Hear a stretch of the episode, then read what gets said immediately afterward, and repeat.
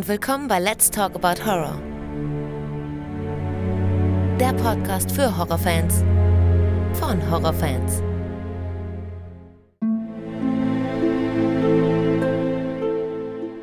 Hallo liebe Leute und willkommen zurück zu einer neuen Ausgabe. Schön, dass ihr wieder mit dabei seid und an alle, die zum ersten Mal reinhören, herzlich willkommen. Wir kommen zur letzten Folge des Jahres 2022 und wir sprechen heute endlich über Tim Burtons Meisterwerk Sleepy Hollow mit Johnny Depp in der Hauptrolle. Und ich habe heute erstmals das Vergnügen, mit Tim zu sprechen. Bevor es losgeht, muss ich jetzt allerdings erstmal noch ein paar Grüße loswerden. Alle von euch, die bei Instagram dabei sind, haben vielleicht gesehen, dass man sich eintragen konnte, um dann hier in der letzten Folge des Jahres grüßend erwähnt zu werden. Diese Liste gehe ich jetzt mal durch. Und das sind nämlich der Christian, Patrick, Karina, Alexandra, Monika, Tom, Lars, Martin, Cedric, Katrin, Jens, Michael, dann nochmal Michael aus Graz, Olaf und Tina, die gehören zusammen, Tim und Tom, die gehören auch zusammen, Oksana, Madeleine, Kevin, Sabrina und die Lilly. Dann möchte ich mich auch bei den Steady-Nutzern Michael Kappes, Tim Hadern, Caro Berlingen, Daniel Mattfeld und Ingo Jäger bedanken. Und ein besonderer Dank geht außerdem auch noch an Dominik Reiter, Saskia Ritter, Alex Melcher und Freya, die meinen PayPal-Spendenlink benutzt haben. Vielen Dank an euch alle dafür. So, und dann hat neulich noch jemand zu mir gesagt, dass es auch schön wäre, wenn die Folgen nicht einfach so abrupt enden würden. Deswegen werde ich mir jetzt angewöhnen, auch nochmal im Nachhinein am Ende der Folge ein paar Worte an euch zu richten. In dieser Folge fange ich jetzt damit an. Ich hoffe, dass es einigermaßen okay ist. Wenn ihr noch irgendwelche Tipps oder Tricks habt, was ihr am Ende gerne hören würdet, dann könnt ihr mir natürlich gerne Bescheid sagen. So, jetzt geht's aber endlich los. Hallo Tim. Hallo. Ich grüße dich. Danke, ich freue mich, dass ich dabei sein kann. Ja, sehr, sehr gerne. Freut mich auch, immer wieder eine neue Stimme zu hören und natürlich auch einen neuen Namen. Du bist das erste Mal dabei heute. Genau. Und du hast dich ja gar nicht gemeldet auf eine Anzeige oder so, weil du den Podcast gefunden hast. Wir haben uns ja tatsächlich schon mal kurz kennengelernt, ne? Genau. Du warst bei dem Horror-Event dabei, wo ich im April war. Genau, wir haben quasi sozusagen schon mal ein eigenes Horrorszenario durchgemacht. Richtig, richtig, ja, genau. Und es hat jetzt äh, aber über ein halbes Jahr gedauert, die das ja schon her ist jetzt, dieses, ähm, diese Veranstaltung, dass jetzt hier wir sitzen und nehmen eine Folge auf. Dir war ja durch Jesse und Nadja bewusst, dass ich einen Podcast mache. Aber genau. du hast trotzdem letzten Endes, ich glaube, sechs Monate, sieben Monate gebraucht, um zu sagen, hier, du willst mal mitmachen. Wieso hat das so lange gedauert? Ja, das liegt daran, weil ich leider die letzte Zeit ziemlich äh, eingespannt war, was dann Arbeit und Urlaube betroffen hat. Ja. Deshalb hat sich das jetzt leider etwas nach hinten verzögert. Ja. Aber ich bin jetzt froh, dass es dann doch noch geklappt hat. Ja, wir hatten ja auch Kontakt. Ne? Wir haben ja ab und zu geschrieben ne? bei, bei Insta. Genau. Weil ähm, ich glaube, dass du mir auch, also dass wir ja gegenseitig uns folgen seit dem Event, aber irgendwie kam nie was zustande. Und jetzt auf einmal doch. Und das freut mich natürlich. Ja, ganz meinerseits. Gut. Ja, wir hatten uns ja auch schon über das Event ähm, ausgelassen, als wir neulich telefoniert haben. Eine Stunde war das ja dann auch wieder geworden. Ich habe jetzt zu meiner Frau gesagt, ich telefoniere mal kurz fünf Minuten, war dann eine Stunde weg. Das ist aber immer so, ne? Und äh, das äh, ist natürlich eine andere Geschichte, aber da kommen wir vielleicht nochmal zu einem anderen Zeitpunkt drauf. Mhm. Jetzt geht es ja erstmal um einen Film. Und gerade eben, jetzt bevor die Aufnahme losging, hast du mir ja noch gesagt, dass Sleepy Hollow mit Johnny Depp einer deiner Lieblingsfilme ist, ne? Auf jeden Fall, ja. Wieso ist das so? Was äh, macht denn der Film so mit dir?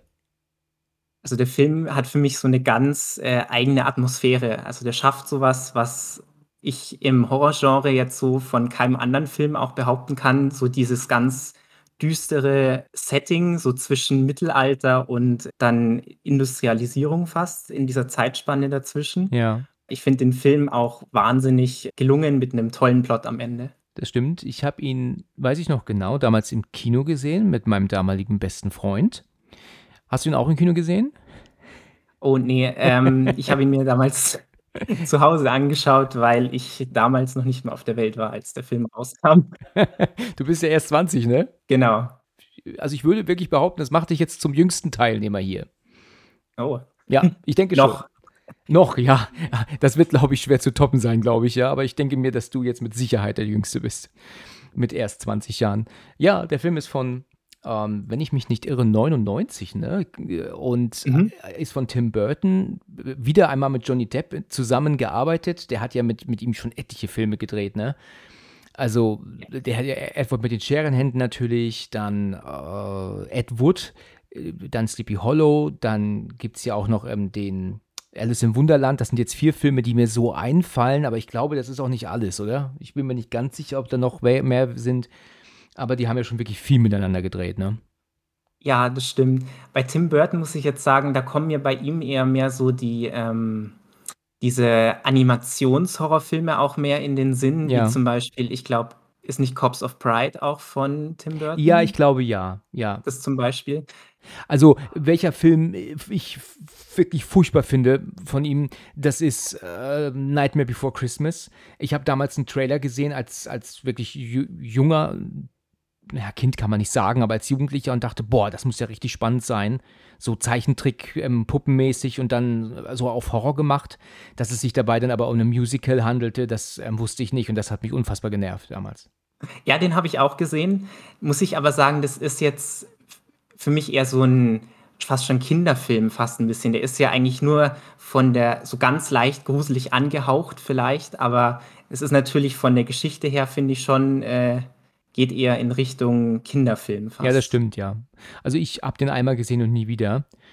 Ich habe Sleepy Hollow damals, wie gerade erwähnt, mit dem damaligen besten Freund im Kino geschaut und wie wir auch feststellen mussten, geschnitten, weil er ja auch gar nicht so ohne ist. Ne? Der hat schon so seine Momente, wo man sagen kann, puh, das ist schon nicht ohne. Weil wie hier mit Köpfen gerollt wird und, und abgeschlagen wird, das ist ja alles andere als ja, also für Zartbeseitete vielleicht nicht unbedingt zu ertragen. Hier spritzt zwar nicht das Blut meterweit in die Luft, aber trotzdem werden hier Köpfe abgehakt ununterbrochen und auch nicht zu knapp und hier wird ja auch nicht von Kindern abgesehen.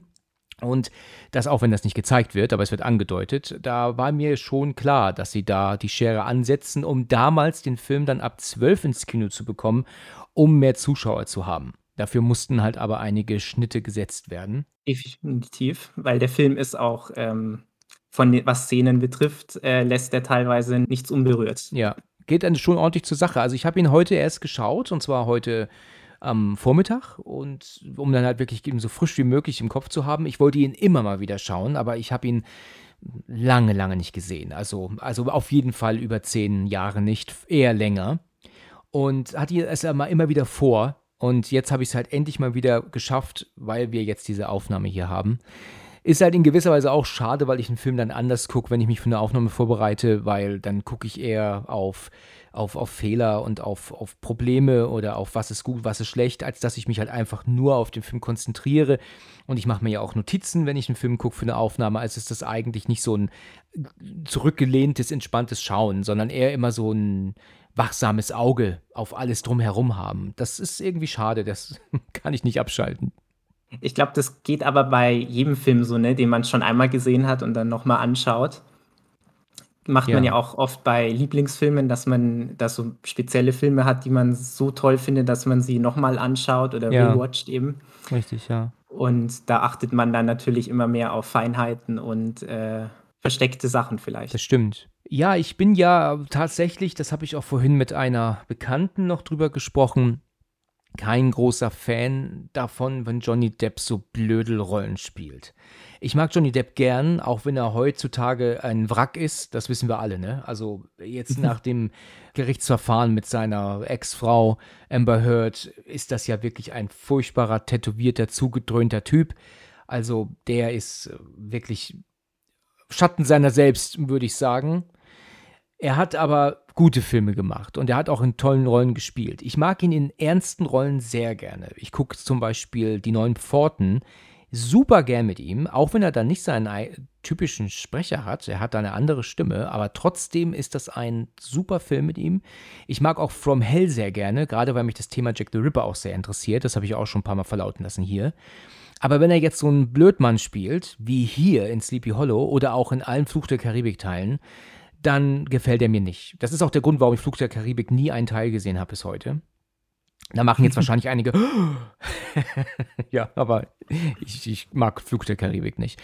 Sleepy Hollow ist okay, aber auch da spielt er mir einen zu. Da blödelt er mir zu viel rum. Er hat auf jeden ich würde sagen, ich würde ihn jetzt nicht unbedingt in dem Film in Sleepy Hollow als äh, Blödelrolle bezeichnen. Es kommt schon, es hat so einen leichten, lustigen Touch ja, von seiner Rolle aus. so ein bisschen, ja. Genau, wie er zum Beispiel öfter einfach so umkippt oder sowas, obwohl er ja eigentlich durch seinen Job ja Leichen gewöhnt ist. Ja, stimmt. Kippt er ja öfter um oder ähm, ja, so komedische Ansätze sind auf jeden Fall zu finden. Aber ähm, ich finde, dass er doch die Rolle relativ gut spielt in dem Film. Auf jeden Fall. Weil es eben noch ein bisschen, er muss ja, er hat ja eine Mission, er muss ja diesen Mord, diese Morde aufklären. Und ähm, ich finde diese witzige Art, die da noch so ein bisschen reinkommt, eigentlich ein bisschen stimmungsauflockernd eher in diesem Szenario. Ja, der Film hat auch Spaß gemacht. Also er macht auch im Kino damals, war er wirklich amüsant und er hat Spaß gemacht und auch wenn er hart ist, natürlich zu der härtesten Szene im Film komme ich später. Natürlich, wenn wir dann dran vorbeikommen. Hast du eine Ahnung, was ich mit der härtesten Szene meinen könnte? Da habe ich schon eine Vorahnung, ja. Hast du eine Vorahnung? dann kannst du mir nachher sagen, ob ich, ob, ob, ob du da richtig lagst. Mhm. Gut, dann würde ich sagen, kommen wir doch einfach mal rein. Also der Film, wie schon gesagt, ist von 1999, ist äh, ab 16 Jahren freigegeben bei uns von Tim Burton. Jedenfalls ist es so, dass der Film ja beginnt, weißt du, in welchem Jahr genau der spielt? Also die Haupthandlung müsste in neun, äh, 1799 spielen, ja, also kurz ja. vor 1800. Okay, dann habe ich das auch so in Erinnerung, ja. Wahnsinn, das ist schon ein paar Tage her, ne? Ja, kann man so sagen. Ja. Also ich glaube, Autos und Technik sieht, äh, sucht man da vergebens. Ja, das Film stimmt. Auf jeden Fall. Also als ich ihn mir vorhin angemacht habe, ist es so gewesen, dass ich eine Szene direkt erkannt habe, wo ich mir dachte, das gibt's doch gar nicht. Wie kann ich denn das jetzt schon direkt gesehen haben? Ähm, mir ist, als ich über The Cell gesprochen habe, jetzt neulich, direkt zu Beginn ein Fehler aufgefallen, weil nämlich Jennifer Lopez von der rechten in die linke Hand sich drückt, um sich aufzuwecken aber dann, wenn wir das in der Realität sehen, hat sie die linke in der rechten Hand. Also da hat sie einen Fehler gemacht. Das passt nicht. Das soll aber gleichzeitig sein, aber das ist ein Fehler, der mir direkt aufgefallen ist. Und als jetzt hier Sleepy Hollow anfing, habe ich gedacht, mal gucken, ob mir direkt ein Fehler zu Beginn auffällt. Und ich habe dann so geguckt und habe dann gedacht, Moment mal, da war jetzt tatsächlich ein Fehler. Das kann doch nicht wahr sein. Ich habe zurückgespult und habe nochmal geschaut und tatsächlich war da ein Fehler. Jeder von euch soll mal gucken, ob ich da richtig lag. Wir haben ja jetzt hier diesen Peter Van Garrett, ja, mit dem fängt der Film ja an. Und der steigt ja in eine, eine, in eine Kutsche rein und lässt sich ja wahrscheinlich, ich weiß jetzt gar nicht, wohin fahren. Fährt er zu Sleepy Hollow hin oder von Sleepy Hollow weg? Bin ich mir jetzt gar nicht sicher. Ich glaube auch, das wird gar nicht geklärt, wohin er fährt. Ja, denke ich auch, ja. Jedenfalls ist es interessant, weil er fährt nämlich dann mit seiner Kutsche an einer Vogelscheuche vorbei und die hat ja einen Kürbis als Kopf. Und er guckt dorthin und wir sehen ja dann aus seiner Sicht, wie sie an dieser Vogelscheuche vorbeifahren. Ganz witzig gemacht, nur ist es halt die falsche Richtung, ne? Weil du siehst aus seiner Sicht, dass die Vogelscheuche nicht von links nach rechts an ihm vorbeigeht, sondern von rechts nach links an ihm vorbeigeht. Ja, also zu einem anderen Zeitpunkt gedreht und dann auch noch von der falschen Seite kommend, weißt du? Das ist also aus dem fahrenden Gefährt einfach falsch rum reingeschnitten worden. Oh, wirklich? Das, nee, das ist mir gar nicht aufgefallen. Ich, mir selber würde das eigentlich auch nicht auffallen, sowas. Und ich sehe es jetzt auch zum ersten Mal, aber wenn du mal dran denkst, also guck mal nach, es ist tatsächlich so sie hätten diese Aufnahme der Vogelscheuche vielleicht umdrehen können, also rückwärts laufen lassen können, dann würde es funktionieren, aber dann wäre vielleicht aufgrund von Wind oder sowas irgendwie nicht mehr richtig gewesen. Jedenfalls ist das ein kleiner Fehler, der mir direkt zu Beginn nach nicht mal, äh, ich glaube, zwei Minuten aufgefallen ist. Oh, Wahnsinn, hast du ein besseres Auge als ich. Also ich habe den Film auch schon öfter gesehen, aber die Anfangsszene, das ist mir ja. glaube ich, noch nie wirklich bewusst geworden. Ja, also wenn du dran denkst, kannst du ja mal schauen und dann, dann siehst du, dass ich recht habe. Also ich habe jetzt zwei, dreimal geschaut und dachte eigentlich, nee, das stimmt doch nicht. Weil man muss ja umdenken. Man muss sich ja dann in seine Situation versetzen und dann so muss es ja so rum verlaufen. Ne? Also ich bin mir zu 99 Prozent sicher, dass das nicht korrekt ist. Aber okay. Mhm. Während er ja dann in der Kutsche ist und so Angst hat, merkt er ja auf einmal, irgendwas stimmt ja nicht. Und dann hört man ja nur dieses, dieses, diese Klinge und er guckt aus dem Fenster und sieht, dass der Kutscher auf einmal kopflos am, ähm, ja, auf, seinem, auf seiner Bank sitzt, ne? Und er ist ja total panisch und, und also springt von der Kutsche in das Feld hinein und will sich verstecken.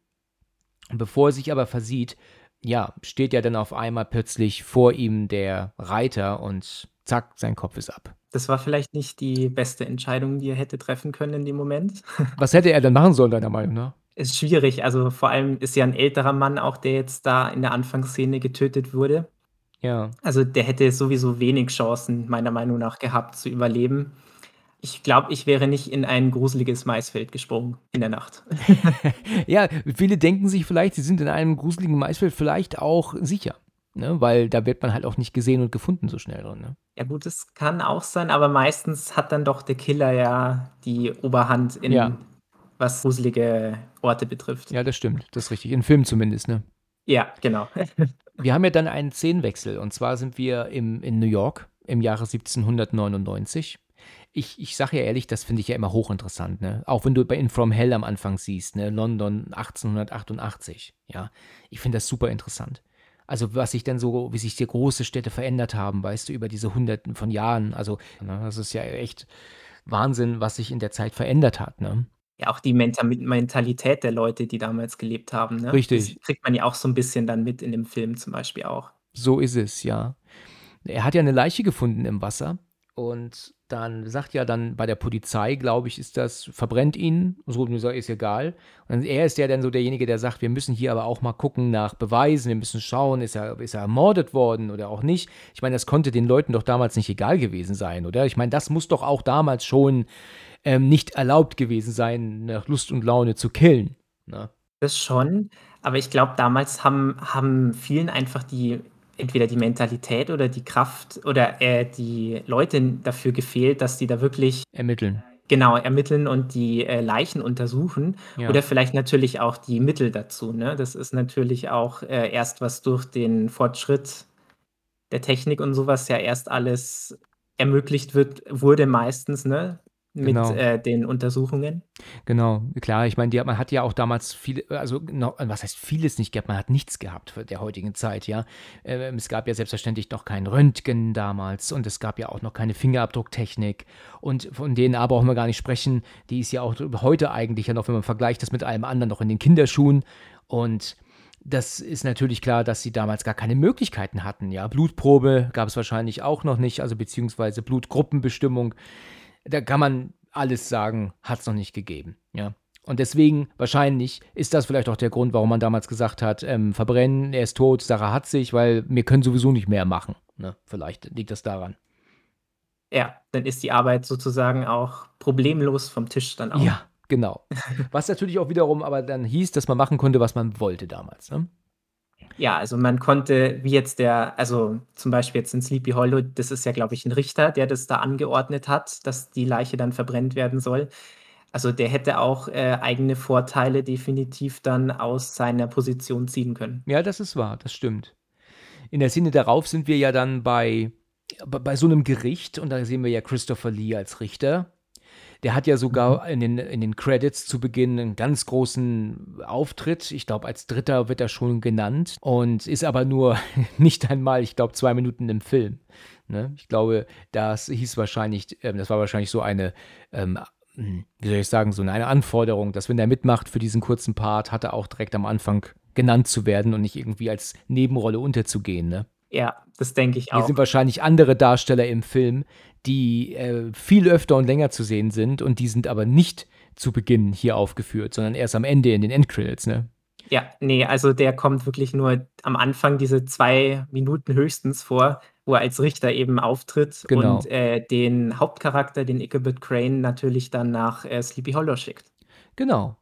Er, er sagt ja dann auch, dass dort drei Leute umgebracht wurden und dass er hinreisen soll, um zu überprüfen, was da passiert ist. Er soll da gucken, ob er es schafft, herauszufinden, wer der Täter ist. Und Genau. es ist ein kleines Örtchen. Klar, wir wissen alle, wie es heißt. Sleepy Hollow. So.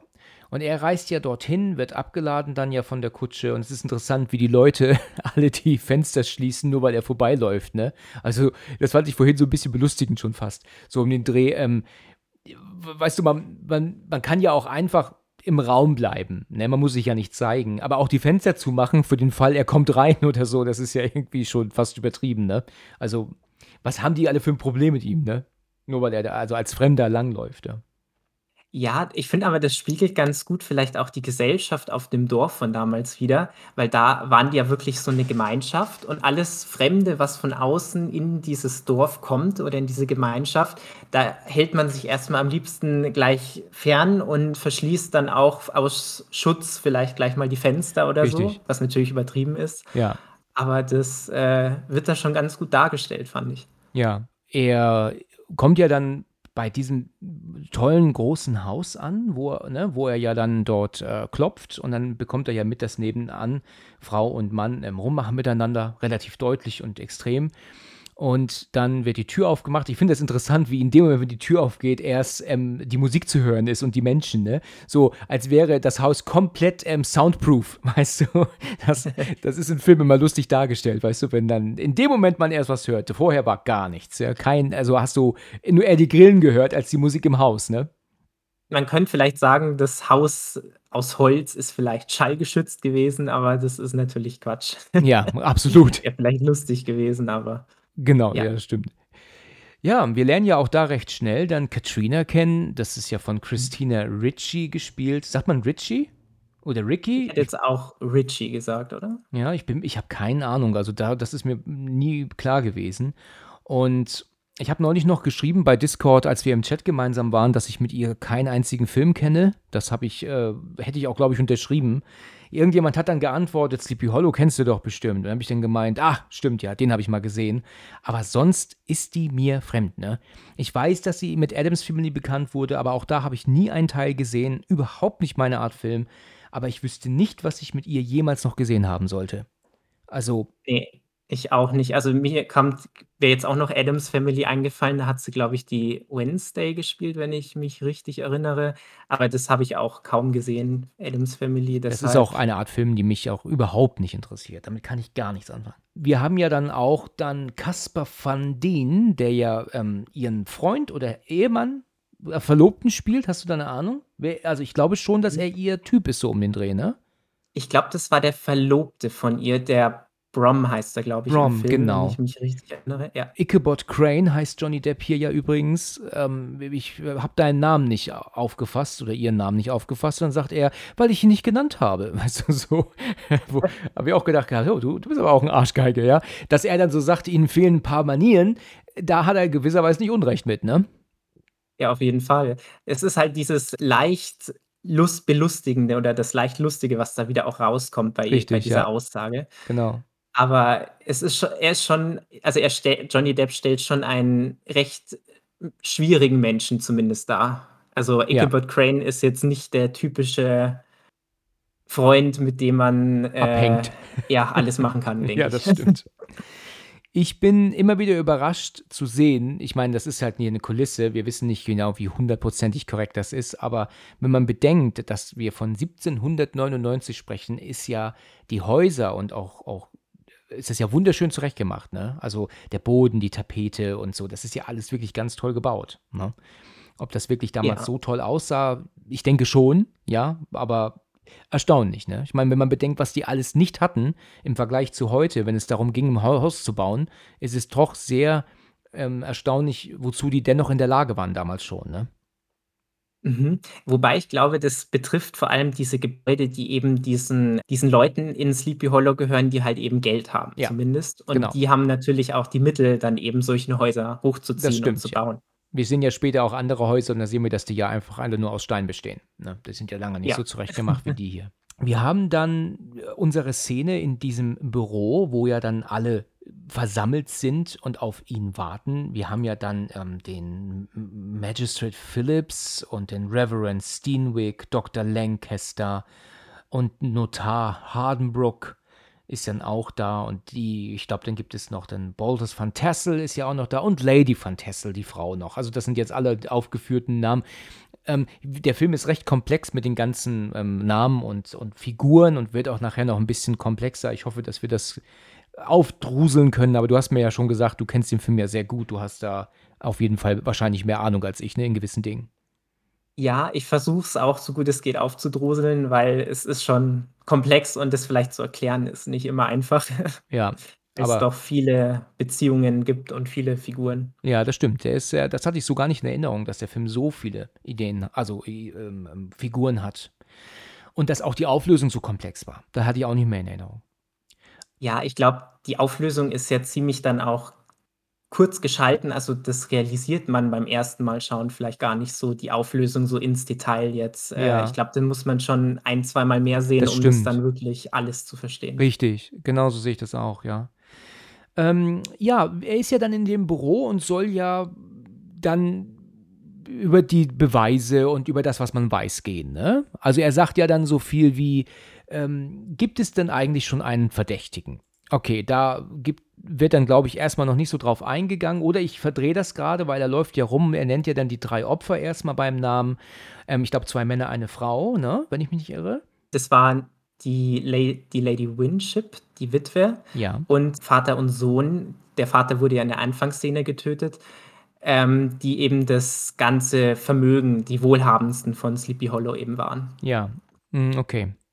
Und dass der Sohn getötet wurde und die Witwe hat man aber gar nicht gesehen. Das wird ja nur erzählt, ne? Genau. Okay. Und dann, äh, übrigens aufgrund dieses Films wusste ich oder weiß ich bis zum jetzigen Tag, dass Enthauptet decapitated heißt auf Englisch. Das ist tatsächlich ganz interessant. Ich bin ja mit der DVD dann ja groß geworden ab 1997 und habe ja sehr viel auf Englisch geguckt und es gibt ganz viele Vokabeln, wo ich dir heute noch sagen kann, in welchem Film ich das diese Vokabel zum ersten Mal gehört habe und seitdem weiß, was es heißt. Ja. Es ist wirklich total verrückt. Also, ich weiß zum Beispiel auch, dass embarrassing, also das englische Wort für peinlich, ich das erste Mal in Eyes Wide Shut gehört habe mit Tom Cruise, ja. Und das merke ich mir dann. Also, kann ich halt immer sagen, welches Wort ich in welchem Film zum ersten Mal gehört habe und dann auch merkte, was es heißt. Ist auch 'ne Möglichkeit eben, äh, die englische Sprache 'n bisschen besser zu lernen, Ja, das ne? stimmt. Also, grad bei Kindern finde ich das ganz gut, wenn die auch Filme auf Englisch schauen und dann sich eben so viele Vokabeln auch aneignen. Ja, genau. Ähm, es wird ja dann erzählt, dass sie, das habe ich gerade erwähnt, einen Verdächtigen haben und zwar ist es der kopflose Reiter. Und dann wird ja dann Mhm. auch von ihm gesprochen, als ähm, ich, dass der ein Deutscher war, dass der von Deutschland zumindest kam, um, aber um warum genau, weiß ich jetzt leider nicht so.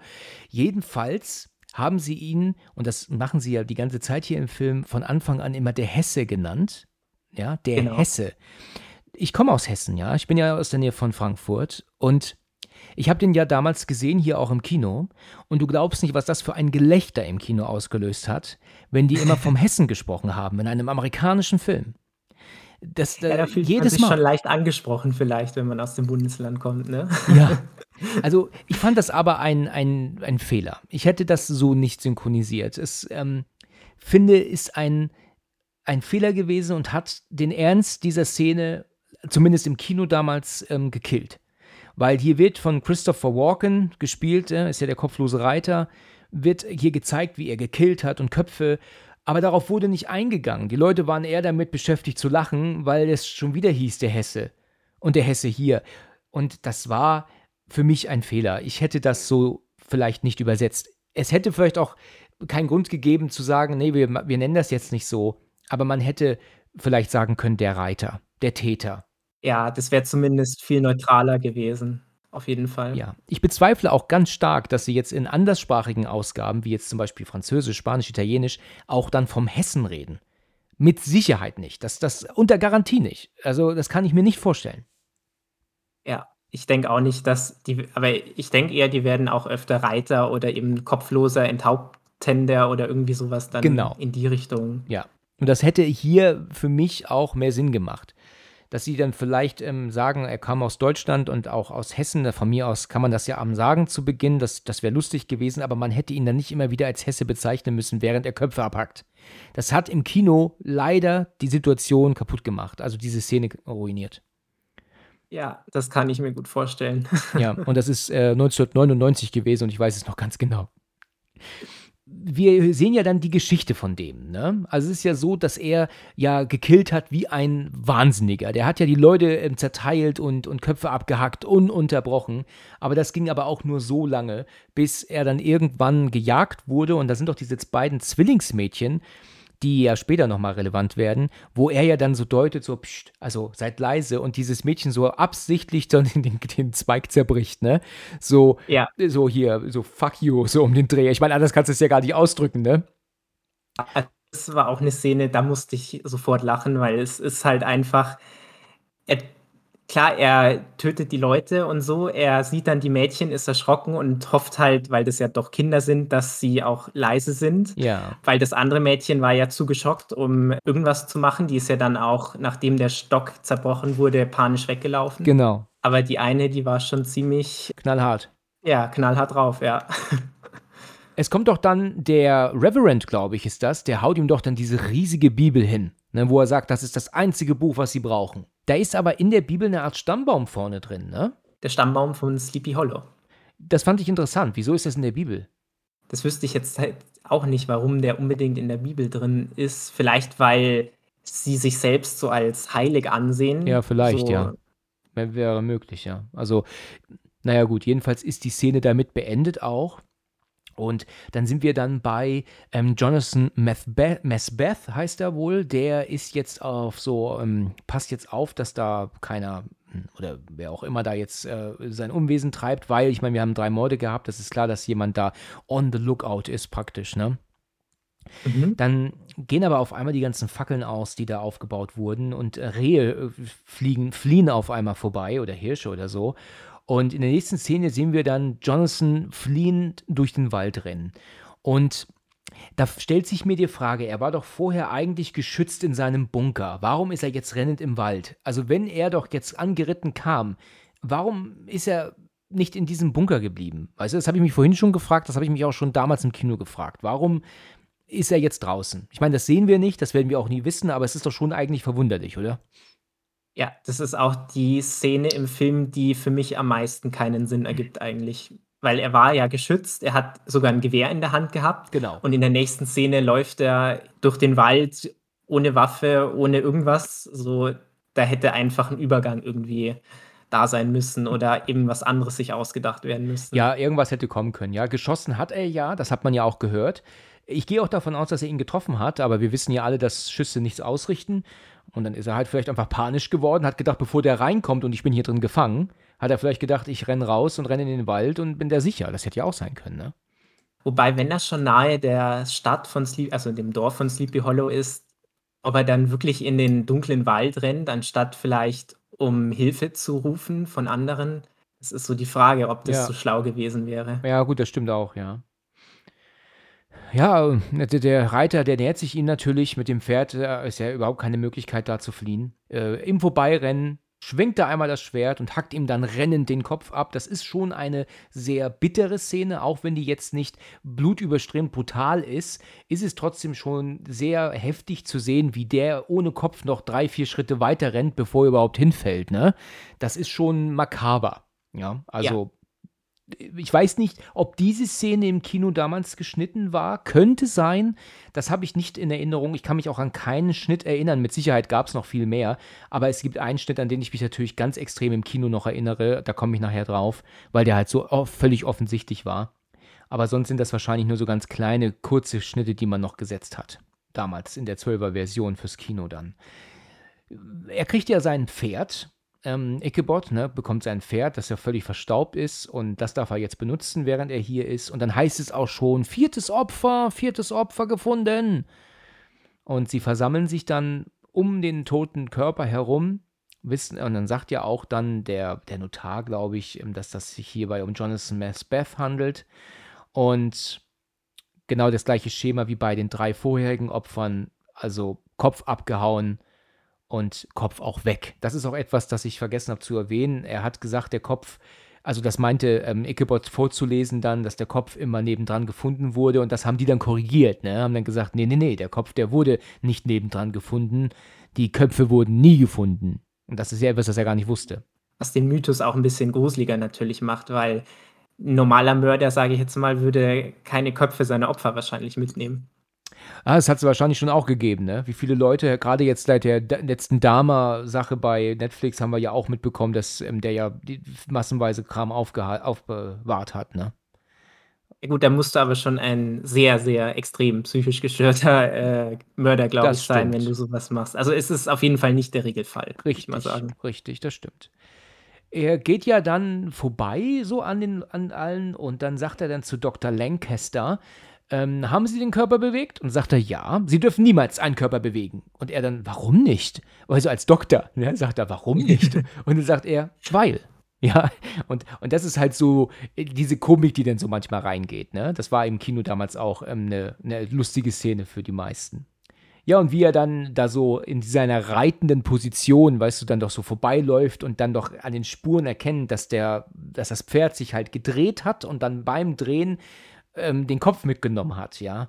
Das fand ich eigentlich auch sehr gut erzählt. Was ich nie verstanden habe, ist dieses mit dieser chemischen Reaktion. Er nimmt so ein Pulver, das er neben den toten äh, Körper, also neben dem Rumpf, dann auf den Boden macht. Da habe ich nicht so verstanden, wie da eine chemische Reaktion auf dem Waldboden jetzt passieren soll. Hast du da eine Ahnung? Macht das Sinn? Ne, also, da bin ich in Chemie auch zu wenig bewandert, ob so was überhaupt möglich ist. Er hat damit halt auf jeden Fall gesagt, dass es ein Schlag war und dass die Klinge heiß war, aber Genau. die Wunde nicht kauterisiert hat zumindest. Aber, äh, inwieweit das der Realität entspricht, ich glaube, das wage ich etwas zu bezweifeln Ja, auch. das denke ich auch, ja. Ja, aber was er erzählt, ist ja macht ja schon Sinn, ne? Du hast es jetzt gerade gesagt, die die Klinge war wohl heiß, aber es gibt keinen es war ein Hieb war's nur, es gibt aber keine Brandverletzungen aufgrund der Hitze, was er jetzt ja meint und so. Also, das ist schon macht schon alles, äh, Sinn und hat Hand und Fuß. Er zieht ja dann auch so eine komische, die ja dann auch ein bisschen comedymäßig wirkende Brille auf, die ja seine Augen so riesig macht, ja. Das ist ja auch alles so ein bisschen so auf auf auf Witz hier dann aus, ne? Mhm, Hier merkt man natürlich auch in dem Film, dass das habe ich schon in anderen Filmen auch gemerkt, dass der Tod hier eigentlich zweitrangig ist, ne? Also, natürlich ist das alles ganz furchtbar, aber du siehst halt die Leute nie traurig, ne? Das Einzige, was du so siehst, was ein bisschen Traurigkeit zeigt, ist halt der Sohn von ihm, aber auch der guckt halt nur ein bisschen bedröppelt rein, ne? das ist halt, weil wieder so eine Sache, auch wenn hier nur umgebracht wird, sollen wir halt nicht mit dieser mit diesen mit diesem schlimmen Thema Tod so befasst werden, dass uns das letzten Endes traurig macht, weil wir sollen ja Spaß haben mit diesem Film, ne? Und deswegen wird der Tod immer ganz schnell umgangen. Ist dir das mal aufgefallen? Weißt du, wovon ich rede? Ja, das stimmt schon. Also, egal wer stirbt, es ist eigentlich in der nächsten Szene ist schon meistens, was Trauer betrifft, gar nicht mehr die Rede so quasi von demjenigen, der gestorben ist. Richtig. Womit ich das vielleicht ein bisschen vielleicht bisschen erklären kann, ist halt, dass vielleicht zur damaligen Zeit sind ja die Leute wirklich am laufenden Band fast gestorben und auch nicht so alt geworden, weil es halt eben noch nicht die Weiterentwicklung von den Menschen gab, die wir jetzt heute haben, wie medizinische Versorgung oder Ähnliches. Oder es früher natürlich auch viele Hinrichtungen oder Hexenverbrennungen gegeben hat, ne? Ja, ja, richtig, richtig. Da war das Thema Tod, glaube ich, auch viel präsenter als jetzt in unserer Gesellschaft. Dann, ähm, gehen ja aber auch alle dann weg. Die Beerdigung ist vorbei und der Sohn von Macbeth oder Macbeth, so heißt er, ähm, wird ja dann zurückgelassen. Und er geht ja dann zu Ichabod und sagt: „Hier, ich bin jetzt Ihr Helfer, ich habe niemanden mehr, meine Mutter ist auch im Himmel, ähm, lass mich dein Ihr Helfer sein.“ Da sagt er dann zu ihm: „Nein, Junge, du kannst mir nicht helfen“ und, äh, ich ich weiß nicht, er schickt ihn dann weg, ne? Und er bleibt dann Mhm. alleine am Grab zurück und dann kommt aber auch den ich ich kenne den Typen nur aus „Die nackte Kanone“, weißt du? Daher kenne ich den. Das war der Bürgermeister Phillips, den Richtig, meinst, genau, da genau. ankommt. Ich weiß, dass der im zweiten „Nackte Kanone“ mitspielt. Ich glaube, der ist von wann? 88, 89 oder so. Und er hat mit schon in den tausenden anderen Sachen gespielt wahrscheinlich seitdem und für mich ist er immer der „Nackte Kanone“-Typ. Und er kommt ja dann zu ihm und sagt, ähm, ähm: „Constable“ oh ne, Constable is from hell. Kurz verwechselt. Äh, er sagt dann: „Ichabod, äh, Crane, ähm, hier folgende Sache. Ich, äh, ähm, muss Ihnen sagen, es gibt, äh, ähm, 4 Opfer. Ne, äh, 5 Opfer. 5, mhm. Mittlerweile ja 5, ja, 5 Opfer in 4 Gräbern. So, und habe ich dann so überlegt, wie kann man das erklären? 5 Opfer in 4 Gräbern.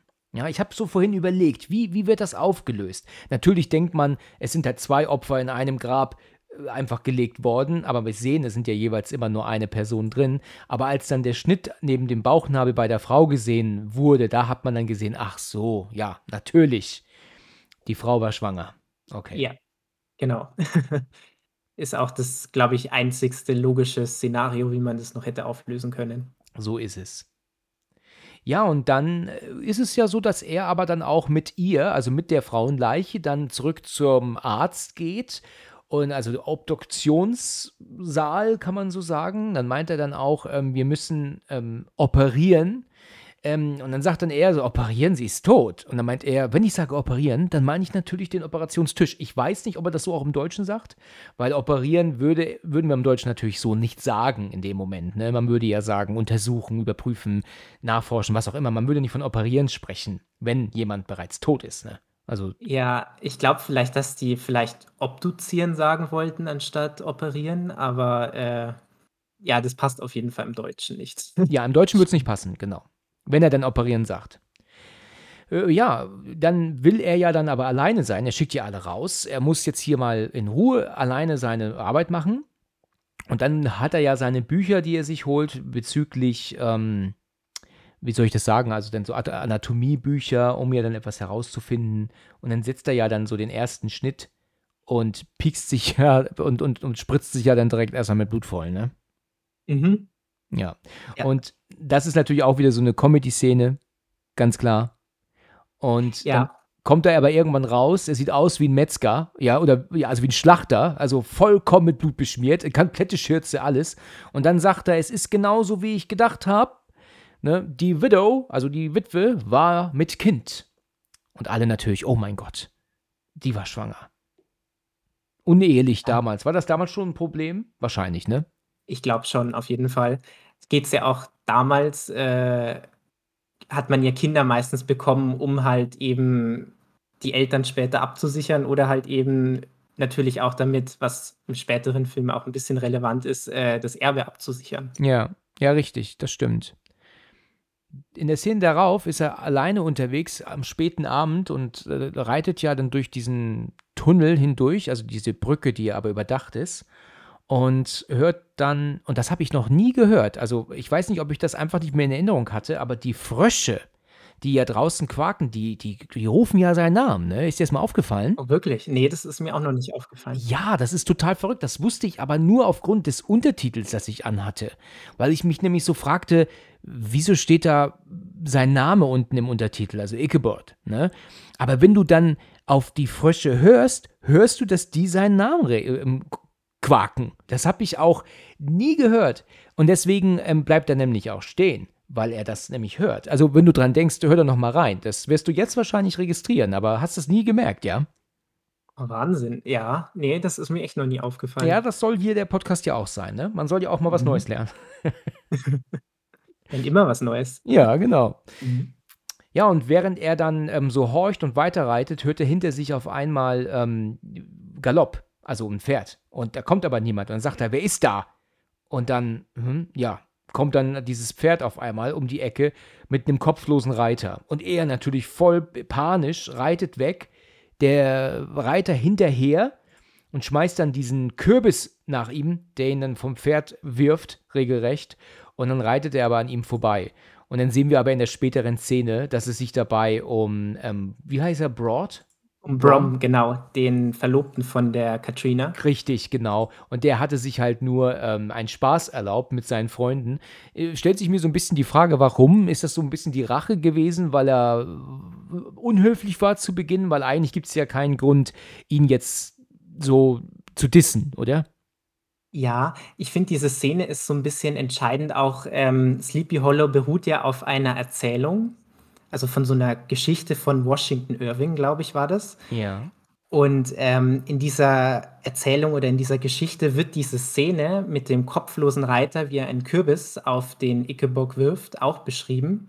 Und ich glaube, daher haben die diese Szene auch nochmal mit reingebracht, weil das eben auf dieses ähm, Ursprungswerk quasi rückenwirkend ist. Und ich glaube auch natürlich aus Rache hat der, der, hat der Brom diesen äh, Kürbis geworfen, weil schon ähm, deutlich wurde, auch auf dem Fest, dass die Katrina auf jeden Fall Liebesinteresse an Ichabod eben gezeigt hat. Und das natürlich Konkurrenz für ihn bedeutet. Naja, hm, ja, richtig, genau. Ja, klar, Konkurrenz kann er nicht gebrauchen, ja. Das ist wahr. Ja, man sieht ja auch schon zu Beginn direkt, als er, er doch diesen Kuss bekommen hat auf die Wange, direkt zu Beginn, wo sie noch die, die ähm, Augenbinde oben hatte, dass er das ja alles andere als toll fand in dem Moment schon. Ja, definitiv. Für ich, ich kenne Kasper, Kasper von Dien übrigens nur aus Starship Troopers. Ich kenne nichts anderes mit ihm. Ja, nur diesen Film und halt hier jetzt Sleepy Hollow. Sonst habe ich den, glaube ich, bewusst noch nie wahrgenommen irgendwo. Ja, nee, ich wüsste auch nicht sonst, wo ich den noch herkennen könnte. Hast du Starship Troopers gesehen? Nee, das leider auch nicht. Deshalb Okay. kenne ich ihn eigentlich nur aus Sleepy Hollow. Okay, alles klar. Gut, okay. In der Szene darauf ist es so, dass er ja dann einen Traum hat von seiner Mutter, äh, die übrigens von einer ganz tollen Frau dargestellt wird, muss ich sagen. Das ist ähm, wirklich eine, eine, eine ganz tolle Frau. Sie spielt übrigens in vielen Filmen mit von Tim Burton, also auch wohl eine Schauspielerin, auf die er immer wieder zurückgreift. Ja. Mhm. Aber dieser Traum, der, da schreckt er ja echt auf, weil wir lernen ja später, dass er als Siebenjähriger echt was Schlimmes durchmachen musste damals. Und das äh, verfolgt ihn natürlich sein ganzes Leben, ja. Und er steht auf und holt sich unten was zu trinken und dann merkt er aber, dass irgendwo die Tür auf ist. Und als er dann reinguckt, sieht er vor dem Kamin dann die Katrina, die liest. Und er will dann erst gehen und sagen, oh, tut mir leid, ich wollte Sie nicht stören. Sagt sie, nee, kommen Sie rein, ähm, ich, ich wollte nur ein bisschen lesen. Das Buch versteckt sie dann. Und ich finde es so interessant, dass er da sie direkt drauf anspricht, ne? Lesen, also Literatur, die sie verstecken müssen. Ne? So, das ist so etwas, wo ich mir gedacht habe, das geht dich doch gar nichts an, weißt du, was sie liest. Ne? Und, und äh, also, ich meine, sie hat ihn gerade reingebeten, hat gesagt, kommen Sie ruhig zu mir und dann direkt aber erstmal sich beschweren. Ja, ein bisschen komisch auf jeden Fall. Ja. So ist es. Kannst du zufällig äh, sagen, worum das Gespräch im weiteren Verlauf geht? Ich weiß es jetzt nicht ganz genau. Mhm. Also was in der Szene, glaube ich, entscheidend war, war auch dieses Buch, das sie versteckt hat. Das gibt sie ihm ja dann am Ende, also am Ende der Szene auch. Das ist ja ein Buch über ja so Hexensprüche quasi, über so Spiritualität auf jeden Fall. Und wie man ja weiß, hält der Hauptcharakter von Aberglauben und Spiritualität nicht wirklich viel. Recht wenig, das stimmt. Aber er nimmt es tro trotzdem zumindest an sich, das Buch. Ansonsten wird, glaube ich, noch auf den Vater eingegangen von ihr. Das ist ja der Boltes Van Tessel. Ja. Das ist der Ehrenbürger in der Stadt quasi sozusagen. Aber ich glaube, es wird, soweit ich mich erinnern kann, nichts Relevantes mehr zumindest erzählt. Okay, in Ordnung. Ich glaube, es geht ja dann nur noch irgendwann darum, ja, ja, stimmt, jetzt fällt es mir auch ein, dass sie doch irgendwie meint, dass sie ihm alles zu verdanken hat, also ihr gutes Leben. Ne, sie erinnert sich dann noch daran, als sie arm waren, ja, das weiß sie noch, und in einem kleinen ähm, ähm, ärmlichen Haus gewohnt haben damals. Und, Mhm. äh, ähm, und so einer Hütte, die ja wohl dann auch abgebrannt ist. Und dahin führt sie ihn ja dann auch. Ne? Sie kommen ja dann an so einem abgebrannten Haus vorbei. Also ein Steinhaus zwar, aber trotzdem ähm, völlig ruiniert, ja. Das stimmt, das Kindheitshaus von ihr quasi. Ja, genau. Das ist ja das, was sie dann meint vorher, woran sie sich zurückerinnert, ähm, als sie noch klein war. Und das ist halt alles, alles, also alles andere als eine schöne ähm, Möglichkeit zu wohnen war damals für sie.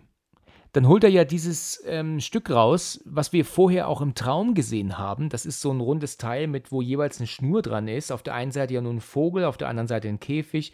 Und den dreht er ja ganz schnell und sie sagt ja dann, boah, sie können ja zaubern.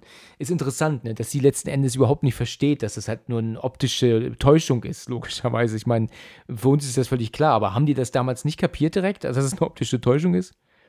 Ich glaube auf jeden Fall, dass sie das nicht kapiert haben. Ich glaube sogar, wenn du jetzt in der Zeitspanne noch weiter zurückgehst, wärst du wahrscheinlich, wenn du sowas öffentlich vorgeführt hättest, wahrscheinlich sogar hingerichtet oder verbrannt worden, weil das für die ja damals Hexerei war, so nach Okay. dem Motto. Das ist ja auch äh, krass eigentlich, obwohl das ja eigentlich nur Optik ist. Ja, richtig, krass, ne? Ja, das hast du aber gut gesagt, das könnte wirklich stimmen. In der Szene darauf sind wir ja dann wieder bei den ganzen hohen Tieren in diesem Haus und der äh, Magistrate Phillips, der sagt, er will gehen, also er flieht jetzt. Also das, das äh, ist ihm hier alles zu riskant. Und dann meint er dann auch zu ihm, sie wussten, dass äh, die Witwe schwanger war. Daraufhin sagt er, ja, sie hat es mir gesagt. Sie ist zu mir gekommen und hat mir das erzählt, aber ich habe natürlich Schweigepflicht, deswegen habe ich das auch nicht gesagt. Wer ist der Vater? Wer der Vater ist, weiß er aber, ne? Das will er aber nicht sagen, ne? Genau, definitiv. Das wird auch für den späteren Verlauf nochmal relevant, wer da der Vater war. aber, ähm, im Moment ist es eben noch un unklar, weil es scheint so, als hätte der Bürgermeister schon mehr als genug gesagt. Er möchte zumindest nicht weiter darauf eingehen. Ja, dann hat er doch so 'n Talisman in der Hand, wo er doch dann sagt: „Was haben Sie da?“ „Das ist mein Talisman, der beschützt mich vor dem kopflosen Reiter“, sagt er doch. Und er hilft aber nicht so ganz, ne? Ja. Ja, das kann man eigentlich relativ schnell sehen, weil plötzlich wird ja alles ganz düster, die Schafe werden unruhig und, ähm, der kopflose Reiter kommt auf einmal auch an. Also, es dauert wirklich nur Sekunden und dann ist er da und haut dem, ähm, Phillips den Kopf ab. Und das ist sogar recht makaber, weil der rollt ja dann auch den Berg runter und landet zwischen seinen Beinen, ne?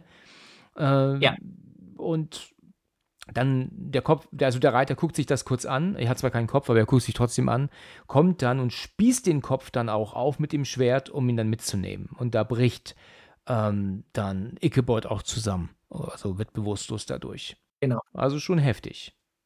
Ja, wobei diese Szene auch 'n bisschen dem Zuschauer zeigt, nicht wahllos tötet zumindest, ne? Weil er lässt ja den Ichabod leben, obwohl er Richtig. ihn mit Leichtigkeit hätte umbringen können in dieser Szene.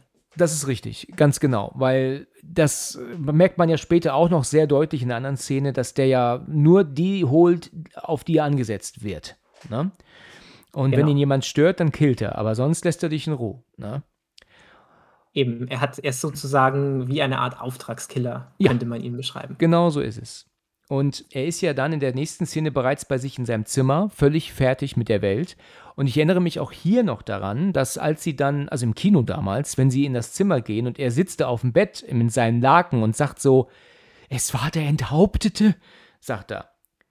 Und das Kino hat gegrölt vor Lachen damals. Ich weiß es noch genau, wo ich mir auch so dachte: „Ja komm, so lustig ist es jetzt eigentlich nicht.“ Es ging halt nur deshalb, weil er die ganze Zeit sagt: „Den gibt es nicht und das ist ein Mann aus Fleisch und Blut.“ Und das hat er ja auch grade noch zu, ähm, Phillips gesagt, kurz vorher noch sogar.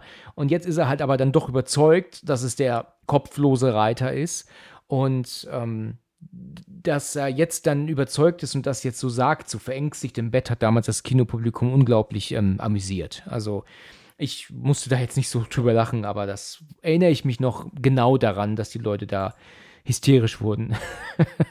Ja, das ist vielleicht so lustig angehaucht, vielleicht so ganz leicht, aber für 'n Lacher würde ich jetzt auch sagen, das ist eigentlich nicht allzu witzig dann in dieser Szene, Ja, es zumindest. gibt viele Szenen, ähm, viele Dinge, die ich im Kino gesehen habe, wo die Leute sich kaputtlachten. Also, damals bei Hannibal zum Beispiel, wenn er ihm die Schädeldecke abnimmt und das Gehirn frei liegt.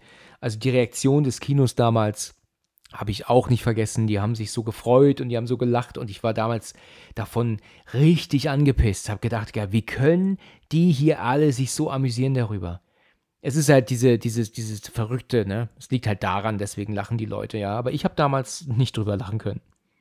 Ne, also, in der den Film kenne ich auch und die Szene finde ich jetzt eigentlich auch nicht witzig zumindest.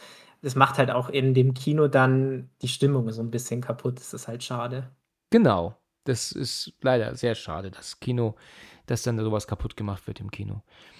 Ja, in der Szene aber darauf hat er wieder 'n Traum von seiner Mutter und da passiert auch relativ wenig. Und er soll ja eigentlich auch wieder zurück nach New York, aber er wird wach und, ähm, er sagt ja dann auch: „I have faced my fears.“ Gestärkt mit neuem Selbstbewusstsein quasi. Ja, genau. Er möchte jetzt auf jeden Fall weiterhin hier nachforschen. Genau, deshalb schnappt er sich ja dann den jungen Mesbeth.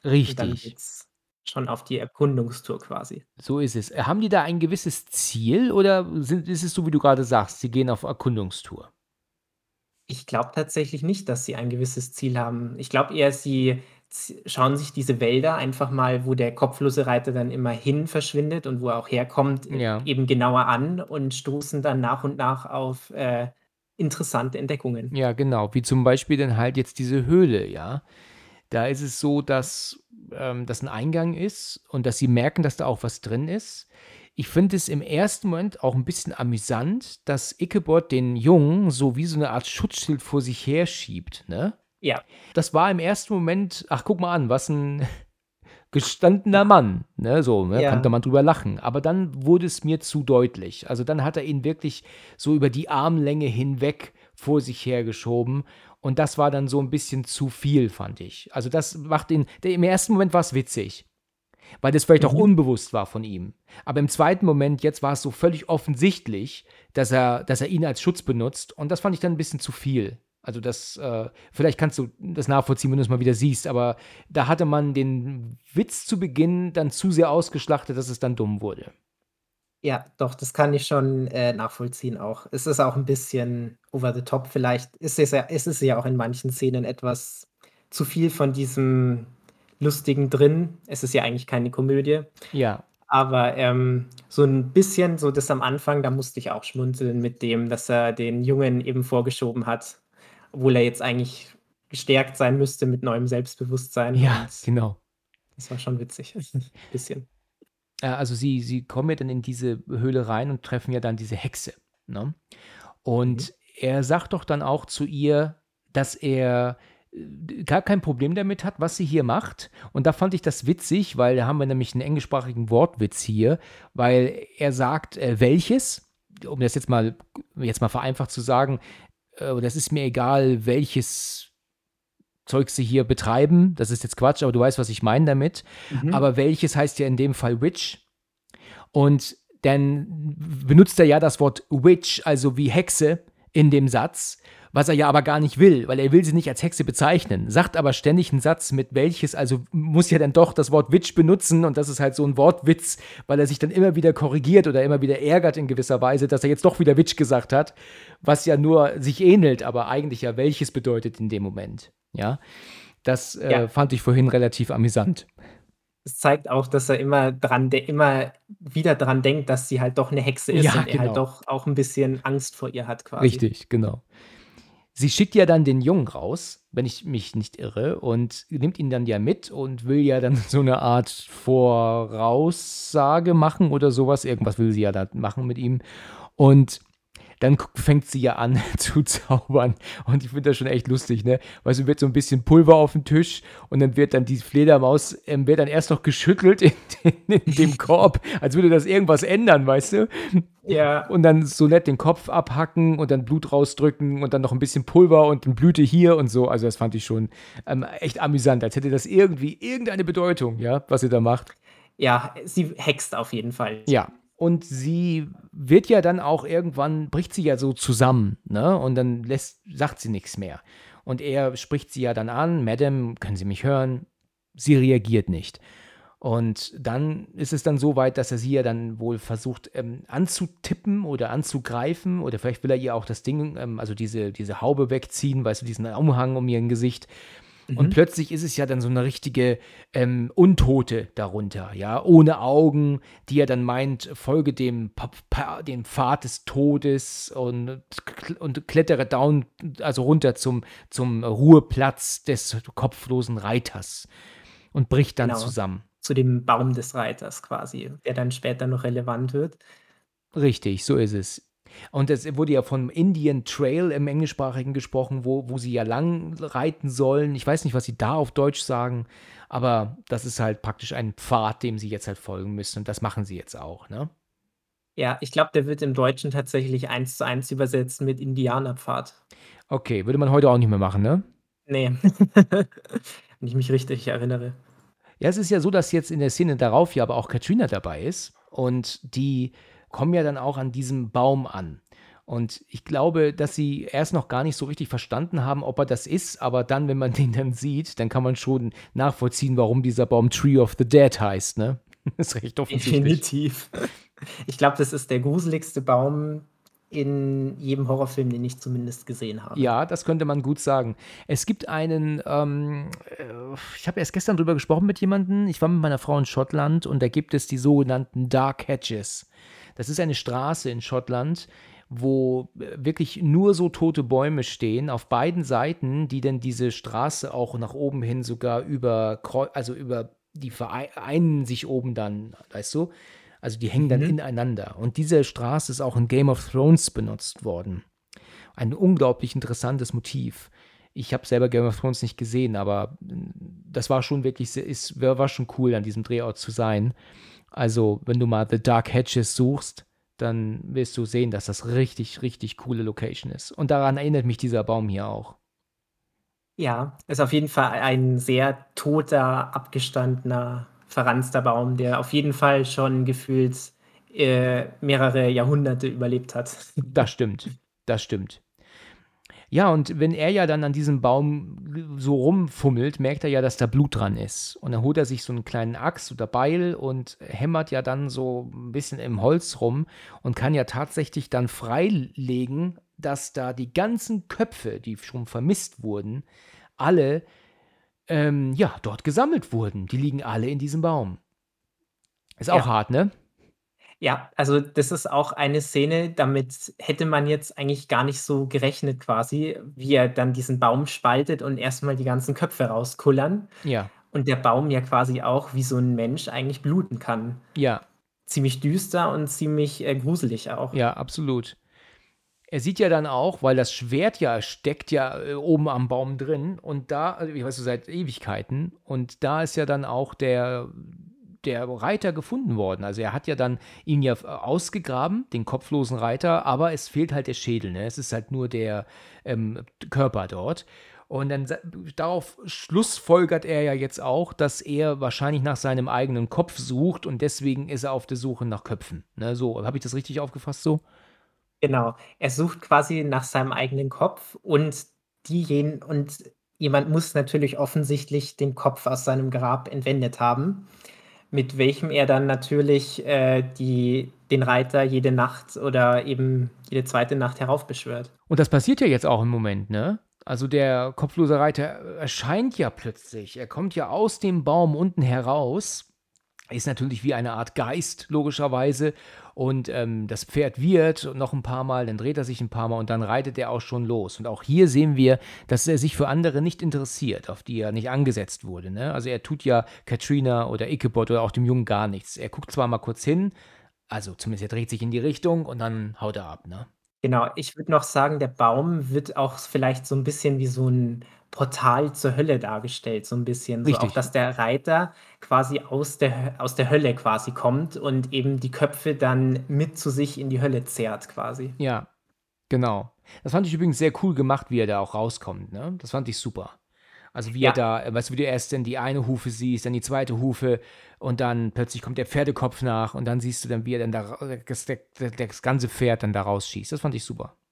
Ja, alles das in so einem schönen großen Sprung auch, der dann perfekt landet und dann weiter galoppiert. Das war sehr schön, äh, glatt gemacht. Ja, hat mir auch gut gefallen. Wir sind ja jetzt bei der Familie Killian. Da ist ja dann der kleine Sohn, der, der Thomas und die Mutter Beth. Und dann ist der Vater wahrscheinlich der Steven, wenn ich mich nicht irre.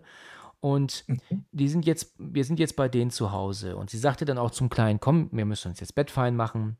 Der Vater sitzt ja dann am Feuer und merkt, dass plötzlich irgendwas nicht stimmt. Und dann schießt auf einmal die Tür auf, wie mit einer Bombe regelrecht aufgeschossen. Und er ruft ja dann zu Beth dann, ähm, versteckt dich, versteckt euch. Und er kämpft ja dann mit dem kopflosen Reiter.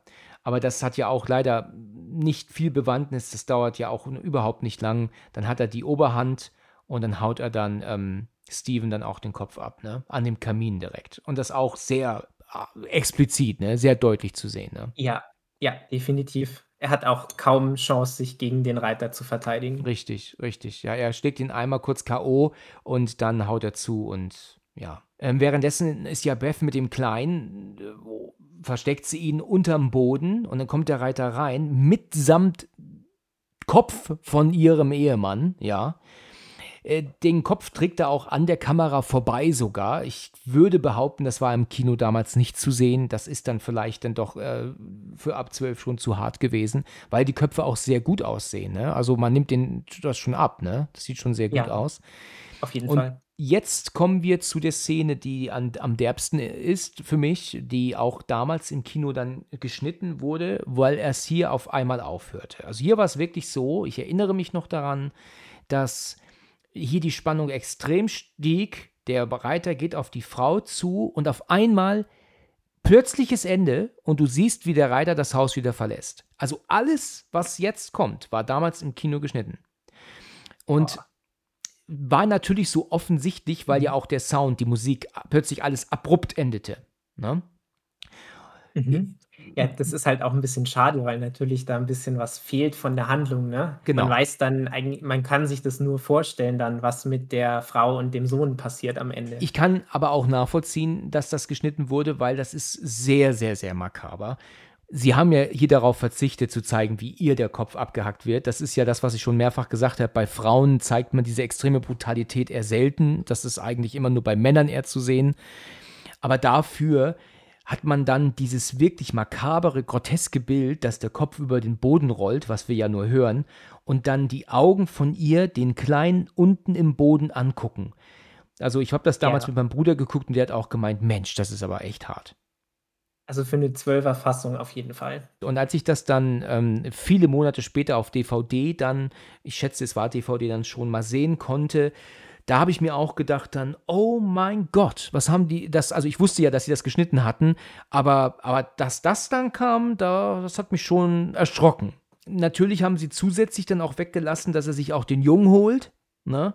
Weil auch wenn das selbstverständlich in keinster Weise gezeigt wird, wird es ja trotzdem angedeutet, ne?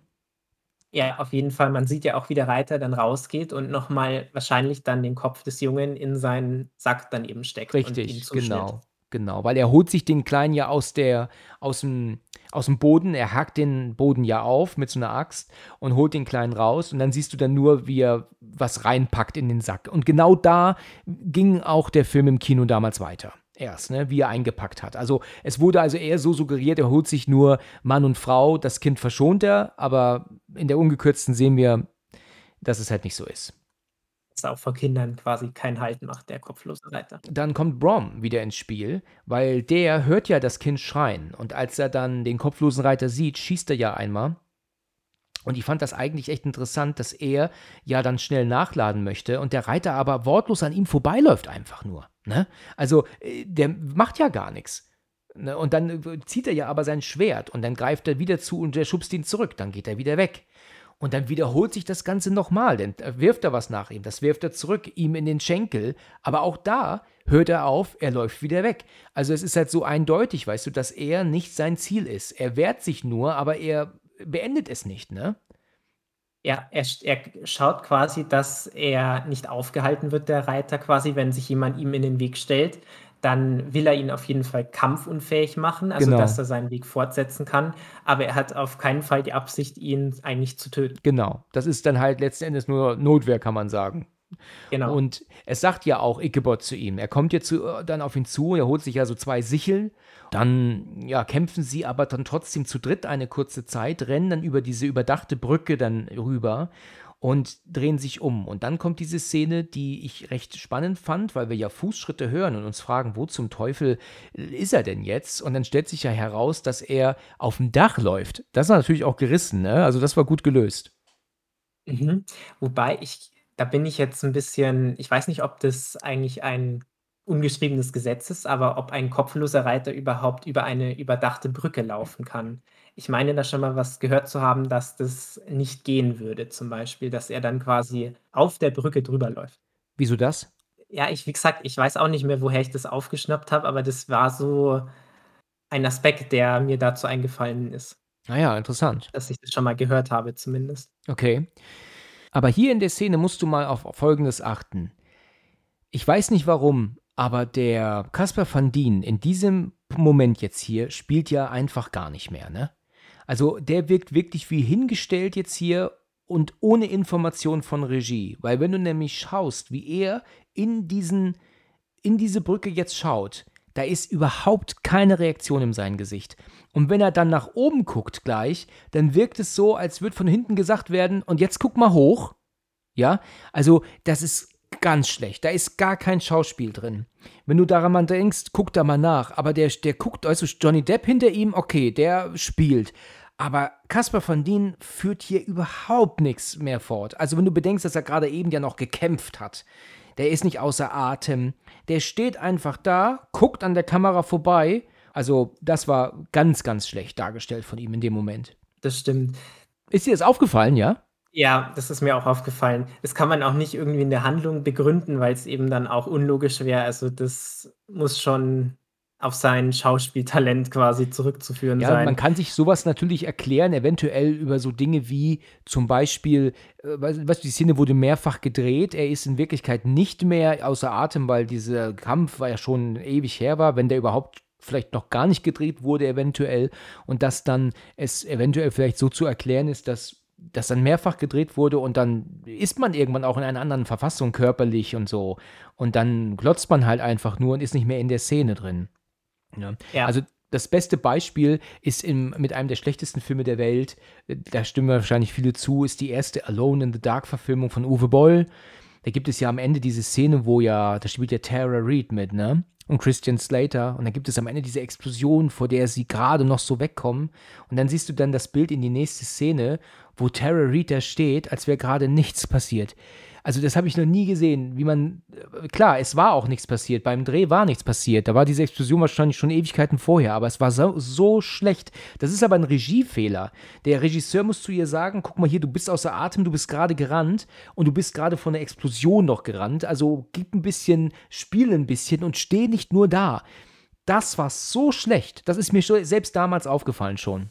Aber da gibt es sowieso viel zu bemängeln in dem Film, also nicht nur das ja, das stimmt. Es ist ja so, dass dann ja wieder ein Kampf entfacht und ähm, Brom ist, will ja immer noch ihn also fertig machen, was er ja ständig dann letzten Endes aber dann auch doch nicht schafft, weil der Reiter hat dann irgendwie zwei Äxte oder so und damit zerteilt er ihn ja regelrecht dann ne, in zwei Teile. Genau, auch 'ne Unterschied zu den anderen Tötungen, ne? Er enthauptet ihn ja nicht, sondern er spaltet ihn quasi einmal in der Mitte, kann man, glaube ich, sagen. Genau, was halt praktisch so aus, aus einer Notwehr heraus jetzt praktisch passiert ist in dem Fall. Ne? Genau, Weil es ging ja nicht um ihn und nicht um seinen Kopf. Ne? genau. äh, dann in der Szene darauf sagt er ja dann auch zu Christina, dass es ihm sehr leid tut um Brom und er war gar nicht hinter ihm her. Wenn er ihn nicht angegriffen hätte, dann wäre auch nichts passiert. Also dann hätte er ihn auch nicht umgebracht. Es ist aber interessant, Katrina hat nicht so, ist nicht so wild, ne? Also ich meine, es gibt auch noch andere Männer, ne? So um den Dreh. Ja. Es sie sagt ja auch, ähm, sie hat zwar geweint deswegen, dass er gestorben ist, aber ihr Herz ist nicht gebrochen. Das heißt auch, dass sie dann nicht so scharf war auch, dass er ihr Mann dann später wird, da er da er ja ihr Verlobter schon war. Richtig. Dann äh, haben wir dann in der Szene darauf direkt wieder einen Albtraum von ihm und der ist auch wirklich gruselig. Also das hätte mich als Kind auch extrem gegruselt. Ähm, er träumt ja dann, wie er als Siebenjähriger in diesen Folterraum, kann man ja sagen, reingeht und da fällt ihm ja dann plötzlich auf, dass er von weit aufgerissenen Augen angeguckt wird, die ja in so einer Art Rüstung steckt, ne? in so einer Art Kammer, kann man sagen, ja. So 'ne eiserne Jungfrau, glaube ich, wird das bezeichnet, dieses Folterinstrument, oder? Was genau macht das? Ich glaube, ähm, da wurden früher meistens Leute, die halt der Hexerei bezichtigt wurden oder die halt gefoltert wurden, eben reingestellt in so einen menschengeformten Käfig. Und der ist komplett mit mit Stacheln und Spitzen überall ausgeschmückt. Und wenn du ihn quasi zumachst, dann drücken diese Stacheln von der Tür auf dich quasi auch mit rein. Und Ah das ja. ist natürlich führt es dann meistens auch zum Tod durch Ausbluten oder eben durch, äh, Erstechen von Herz oder Organen, was ja dann auch der Fall gewesen Ja, ist. das ist schon hart, ja. Das ist schon ganz krass, ja. Und dann kommt und und sie guckt ihn ja dann an mit ihren toten Augen durch diesen Schlitz, ne?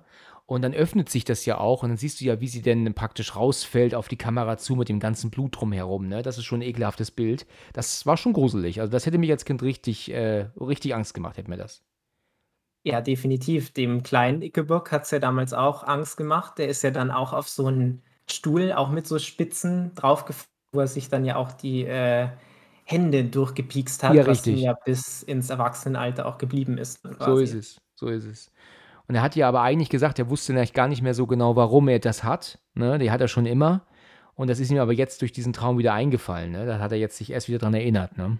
Zu Katrina sagt er das ja dann auch, ne? Dass, ähm, sein Vater, äh, ein Verrückter war und und seine Mutter umgebracht hat. Ja, in der Szene darauf, ähm, ist er jetzt alleine wieder mit dem Jungen, ja, Young Mespeth Young Mespeth und, ähm, sie überlegen. Also, dann kommt es ja so, dass er meint, okay, das ist eine Verschwörung. Dann, ähm, meint er auch, ähm, dass es halt 5 Tote in 4 Gräbern waren. Also, er macht ja so diese ganzen, ähm, Überlegungen. Und dann kommt er auf eine Sache und denkt sich: „Weißt du was? Wir müssen mal zum Notar fahren.“ Und als er dann in der nächsten Szene dort ankommt, ist ja da absolutes Chaos. Da liegen ja überall Akten, nicht abgeheftet, nicht sortiert. Also liegt alles nur rum. Und dann fällt dann irgendwann auf, dass da die Tasche von seinem Vater ist, also von dem Jungen, ne? Also Vaters, mhm. genau. Und dann ist aber der Notar, hat sich aber versteckt im Schrank. Jetzt ist das, was ich vorhin sagte, ähm, jetzt kommen viele Informationen. Ich glaube, wir brauchen nicht unbedingt alles. Äh, viele, alle, die den Film kennen, wissen wahrscheinlich auch, worum es geht. Aber kannst du eventuell ungefähr zusammenfassen, worum es in der Szene geht? Was ist ihm hier aufgefallen und was muss der Notar hier zugeben? Genau, also der Notar ähm, hat eben die ganzen Unterlagen gesammelt von der ganzen Stadt. Und was eben da sofort aufgefallen ist, war diese Tasche von dem jungen Meth Mesbeth eben. Seinem Vater, ne? Se ihr, seinem Vater gehört, genau. Und da haben sie dann auch eben diese Heiratsurkunde gefunden.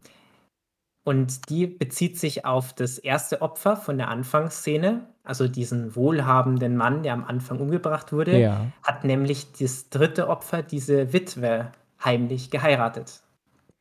Und dann eben wahrscheinlich auch schlussfolgert er daraus, dass das äh, Kind, das sie hatte, von dem ersten Opfer stammen Ah ja. Mhm.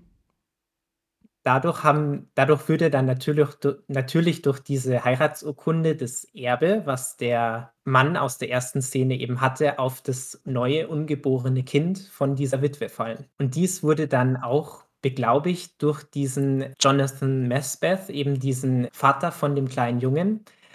Und dadurch, dass er dieses unterschrieben hat und davon wusste, wurde er dann auch als viertes Opfer später umgebracht. Ah, ja, ja, okay. Interessant, weil das sind so Dinge, die ich ähm, tatsächlich nicht so hundertprozentig äh, gefolgt äh, bin vorhin, als ich ihn geschaut habe. Ähm, aber interessant, gut, gut äh, zusammengefasst. Es ist auch schwierig, das, das erste Mal alle Dinger zu verstehen, alle Verbindungen und alle Hinweise. Ja, gerade wenn so viele Namen fallen, ne? dann muss man ganz ja, schön aufpassen. Ja, weil dadurch kommt dann auch raus, dass ähm, sowohl der Notar als auch der Arzt, der Bürgermeister und der ähm, Pfarrer, also die vier Gemeindeältesten von dem Dorf, von diesem ähm, Kind und von diesem Erbe eben gewusst haben. Der Notar ja. hat eben die Unterlagen versteckt, der Pfarrer hat ähm, die Heirat durchgeführt, der Arzt hat die schwangere Frau untersucht und deshalb wussten die das auch alle dann. Ah ja, und deswegen ist da einer von den anderen dann auch ähm, zum Opfer geworden. Genau, der Bürgermeister ist eben zum Opfer dann geworden, weil er eben seinen Mund nicht halten konnte und eben diesen Hinweis dem Ickeberg gegeben hat mit den vier Leichen in fünf, äh, fünf Leichen in vier Gräbern. Mhm, okay. Das war dann auch sein Todesurteil. In der weiteren Szene ist es so, dass er wieder zurück in sein, in sein, ja, in sein Zimmer geht, wo er ja dann Katrina trifft. Dann sagt er ja auch, was machen Sie in meinem Zimmer? Und dann meint sie ja dann, ja, ich habe hier auf sie gewartet, gerade deswegen ja auch. Und dann äh, deutet sie aber auf, auf, seine, auf sein Buch, auf die Informationen, diese Notizen, die sie gemalt, äh, die er ja aufgeschrieben hat. Ne? Und das passt ihr ja aber nicht, weil ja da zu sehen ist, dass ja wohl ihr Vater irgendwie ähm, verdächtigt wird von ihm, ne? Genau, da, er hat eben Wolters hingeschrieben auf das Buch, dass er der Hauptverdächtige quasi im Moment für ihn ist. Warum? Warum ist er der Hauptverdächtige in dem Moment? Das ist darin begründet, dass das ganze Erbe dadurch, dass die Leute, die bisher gestorben sind, würde das Erbe auf den Boltes im Moment eben fallen. Deshalb ähm, geht er davon auch aus, dass der ähm, Boltes, also der angesehenste Bürger der Stadt, quasi das auch so alles intrigiert hat, dass eben jetzt es soweit ist, dass er das ganze Erbe erhält. Ah ja, soweit okay. ich das verstanden habe. Okay, interessant. Genau, und das passt natürlich der Katrina nicht, weil es ihr Vater natürlich ist, der hier als Hauptverdächtiger von dem Ickeberg dargestellt wird. Genau, genau. Ja, gut, okay, in der, super. In der Szene darauf ähm, ist es nachts und ich weiß jetzt nicht genau warum, aber er will ja dann mit dem Jungen, dann, obwohl es nachts ist, dann raus und sie gehen dann ich weiß nicht, ob sie jemandem folgen oder etwas Auto aus, also jetzt zufällig sehen, aber da sind ja dann ein Mann und eine Frau miteinander beschäftigt im Boden, mhm. mitten im Wald. Und wir sehen ja aber auch recht schnell, dass es sich dabei um die Lady Van Tassel handelt, ne? Genau, die Ehefrau von dem Boltes. Und um den Reverend. Sie nimmt dann so ein, so ein Messer und man meint, sie will ihn erstechen, aber stattdessen, stattdessen sticht sie sich in die Hand und ähm, verteilt Blut auf seinem, auf seinem Körper. Warum macht er das? Äh, sie. Warum? Aus welchem Grund? Hast du eine Ahnung, was das soll? Es ist auch eine Szene, die, ähm, die mir nicht ganz schlüssig ist. Dass sie sich die Hand aufschneidet, das wäre mir schon schlüssig, weil das ja später noch relevant ist. Aber ähm, warum sie dann das Blut auf dem Körper von ihm verteilt, das äh, ist auch nicht so lecker, ne? Ja. Ist das eine Art Fetisch vielleicht? Das könnte natürlich auch sein. Ja. wer weiß, ne? Wer weiß, ja, wer weiß. Ähm, gut, das beobachten sie, aber es passiert nichts weiter. Stattdessen fährt er dann ähm, oder, oder läuft er mit dem Jungen wieder zurück in sein Zimmer und jetzt registriert er, dass sein Buch weg ist. Und als er dann, ja, ähm, bei dem alten, bei der alten Ruine von ihrem Kindheitshaus zurückfährt, da, oder fährt, ich sage mal fährt, ne, weil, aber es ist ja mit dem Pferd. Wortwitz, ja. Wortwitz komm raus. Okay, also er ähm, reitet dann zu ihrem, zu dem Haus, das, was, was wir am Anfang gesehen haben, die Ruine, und dort verbrennt Katrina sein Buch. Und das ist ja etwas, das er nicht so toll findet, aber auch sie findet es nicht toll. Sie sagt, ähm, äh, sie kann überhaupt nicht nachvollziehen, überhaupt irgendwie Gefühle für ihn gehabt zu haben. Und das ist mein Vater, um den es hier geht. Und ich werde nicht zulassen, dass sie ihn hier als, als äh, Verdächtigen und ich will sie auch nie wiedersehen. Oder irgendwie sowas, ne, glaube ich, kommt dann von ihr, ne? Genau, also sie verbrennt eben die Beweise von ihm, ist natürlich aber auch sauer auf ihn, dass er immer noch ihren Vater als Schuldigen eben betitelt. Ja, genau. Und sie sagt ja dann auch, ähm, ich verfluche den Tag, an dem sie zu Sleepy Hollow kam. Ja. Genau. Weißt du, ich habe, als ich das damals gesehen habe auf DVD irgendwann, vor, ach Gott, 25, 20 Jahre, weißt du, oder sowas, als der Film vielleicht gerade rauskam, da habe ich mir irgendwie vorgestellt, dass sie anstatt auf ihr Pferd in einen Smart steigt. Weißt du? und dass er aber nicht kennt und sie fährt mit dem Smart weg und er ruft so hinterher, sie haben ein schönes Pferd. Weißt du?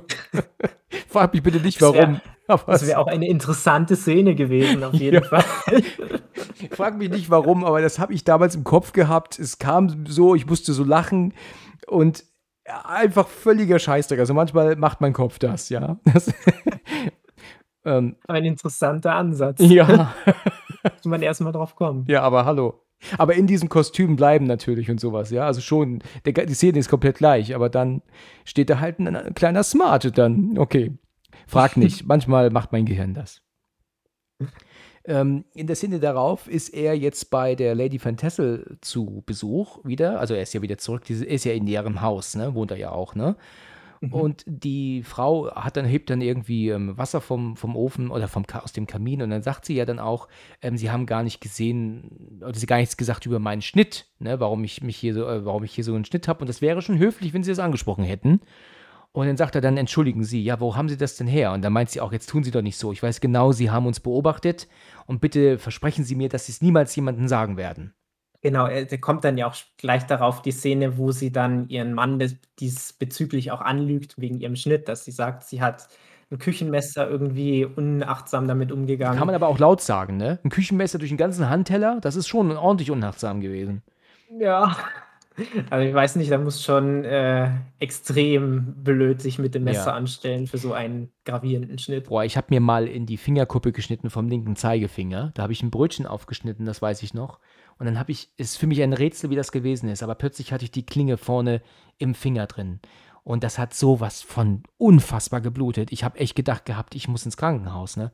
Das war so tief und so viel Blut, das wollte nicht aufhören. Und ich dachte, das kann doch nicht wahr sein. Das muss doch aufhören zu bluten, verdammt nochmal. Hat dann zum Glück auch, aber ich habe auch gefühlt drei Stunden gedrückt dann auf die Wunde. Also das war schon echt heftig. Da will ich gar nicht wissen, wie diese Wunde, die im Handteller geblutet haben muss eigentlich. Oh, ja, ja. Vor allem da, damals gab es ja auch noch gar nicht die Mittel, das zu desinfizieren und zu verbinden, wie es ja heute gibt. Richtig, aber desinfizieren ja. kannten die auch sowieso nicht damals, ne? Nee, glaub das glaube ich auch nicht. Ja, also verbinden schon, aber Desinfektion war eigentlich nicht nötig, nicht, also nicht relevant, ne, glaube ich. Ich glaube nicht, dass die darüber schon nachdachten damals. Ja, da wird das Wissen wahrscheinlich auch darüber gefehlt haben. Genau. Ähm, ihr Mann kommt ja rein und, und der sagt doch auch, Hardenbrook ist tot. Das war der Notar der sich dann umgebracht hat. Genau, der alte Mann. Hat er sich wirklich mhm. umgebracht oder, oder wurde er umgebracht? Er, hast du eine Ahnung? Ne, er wurde hat sich selber wirklich umgebracht. Okay. Ähm, danach wird er auch, äh, nicht weiter beleuchtet und die Leiche von ihm wird auch nicht gezeigt.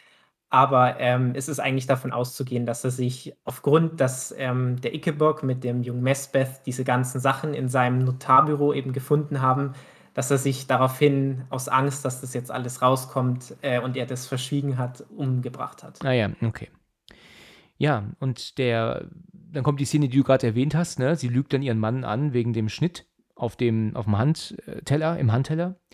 Und dann gehen sie alle in die Kirche, um ja dann wohl irgendwie was zu besprechen, würde ich sagen. Und dann sieht er ja plötzlich, wie der Reiter kommt und sich ähm, der Van Tessel nähert, der Frau. Mhm. Und ihr Mann ist ja ein ganz toller, also er flieht ja. Ne? Das, das lernen wir ja später, ne? dass er ja abgehauen ist. Und Ja, er lässt sie zurück quasi. Genau, genau. Er lässt sie zurück. Und dann kommt er ja auch und sagt dann, ähm, ähm, der, der ähm, kopflose Reiter hat deine Mutter geholt. Nee, deine Stiefmutter geholt, natürlich. Und dann müssen sie, aber er kommt da ja dann auch und dann fliehen sie ja in die Kirche rein. Und als sie dann im letzten Moment die Tür zumachen, fällt Ichabod ja recht schnell auf, dass er die Kirche nicht betreten kann. Ne? Also rein kann er nicht. Genau. Das ist auch wieder die dass diese Theorie untermauert, dass er eben aus der Hölle kommt und quasi einen geweiht kirchlichen Boden deswegen nicht betreten kann. Richtig, genau. Ja, jetzt ist es so, dass in der, in der Kirche recht viel Informationen fallen. Äh, Es kommt, geht, geht ja dann ja so weit, dass doch auch der Dr. Lancaster irgendwann anfängt zu reden. Ne? Ich glaube, der äh, hat so diesen Punkt erreicht, wo er nicht mehr kann, wo er dann sagt, wir müssen jetzt reden und dann fängt er auf einmal an, sowas zu sagen wie, ähm, es war alles ein Fehler oder wir hätten das damals alles nicht tun und bevor er weiterreden kann, ja, ähm, holt ja der Reverend den, den, das, dieses große Kreuz und schlägt ihn damit K.O. oder tot sogar. Ne? Gut, ja, genau. Interessant, ne? dass der Reverend selber mit einem Kreuz jemanden erschlägt. Ja, also würde man jetzt nicht ähm, vom, vom Stadtpfarrer erwarten, ne? Ne, also definitiv nicht. Ähm, ja, er schlägt ihn sofort tot, ähm, und daraufhin wird ja der, ähm, Pfarrer auch sofort erschossen von, ähm, dem Boltes, also von dem Ehrenbürger der Stadt. Genau. Wohin dann ja auch die letzten 2 Dorfältesten damit dann sofort tot sind. Ja. Und er ähm, flieht ja dann zurück und er sagt ja dann auch so viel wie, ähm, dass das ist eine Verschwörung, ich bin hier nicht der Sündenbock oder sowas, glaube ich, ne? Kommt dann von ihm. Und bevor er noch irgendwas sagen kann, schießt ja plötzlich ein, ein ähm, so ein Zaunpfahl durch die Scheibe und fehlt ihn regelrecht. Ja, kommt ihm vorne aus der Brust raus.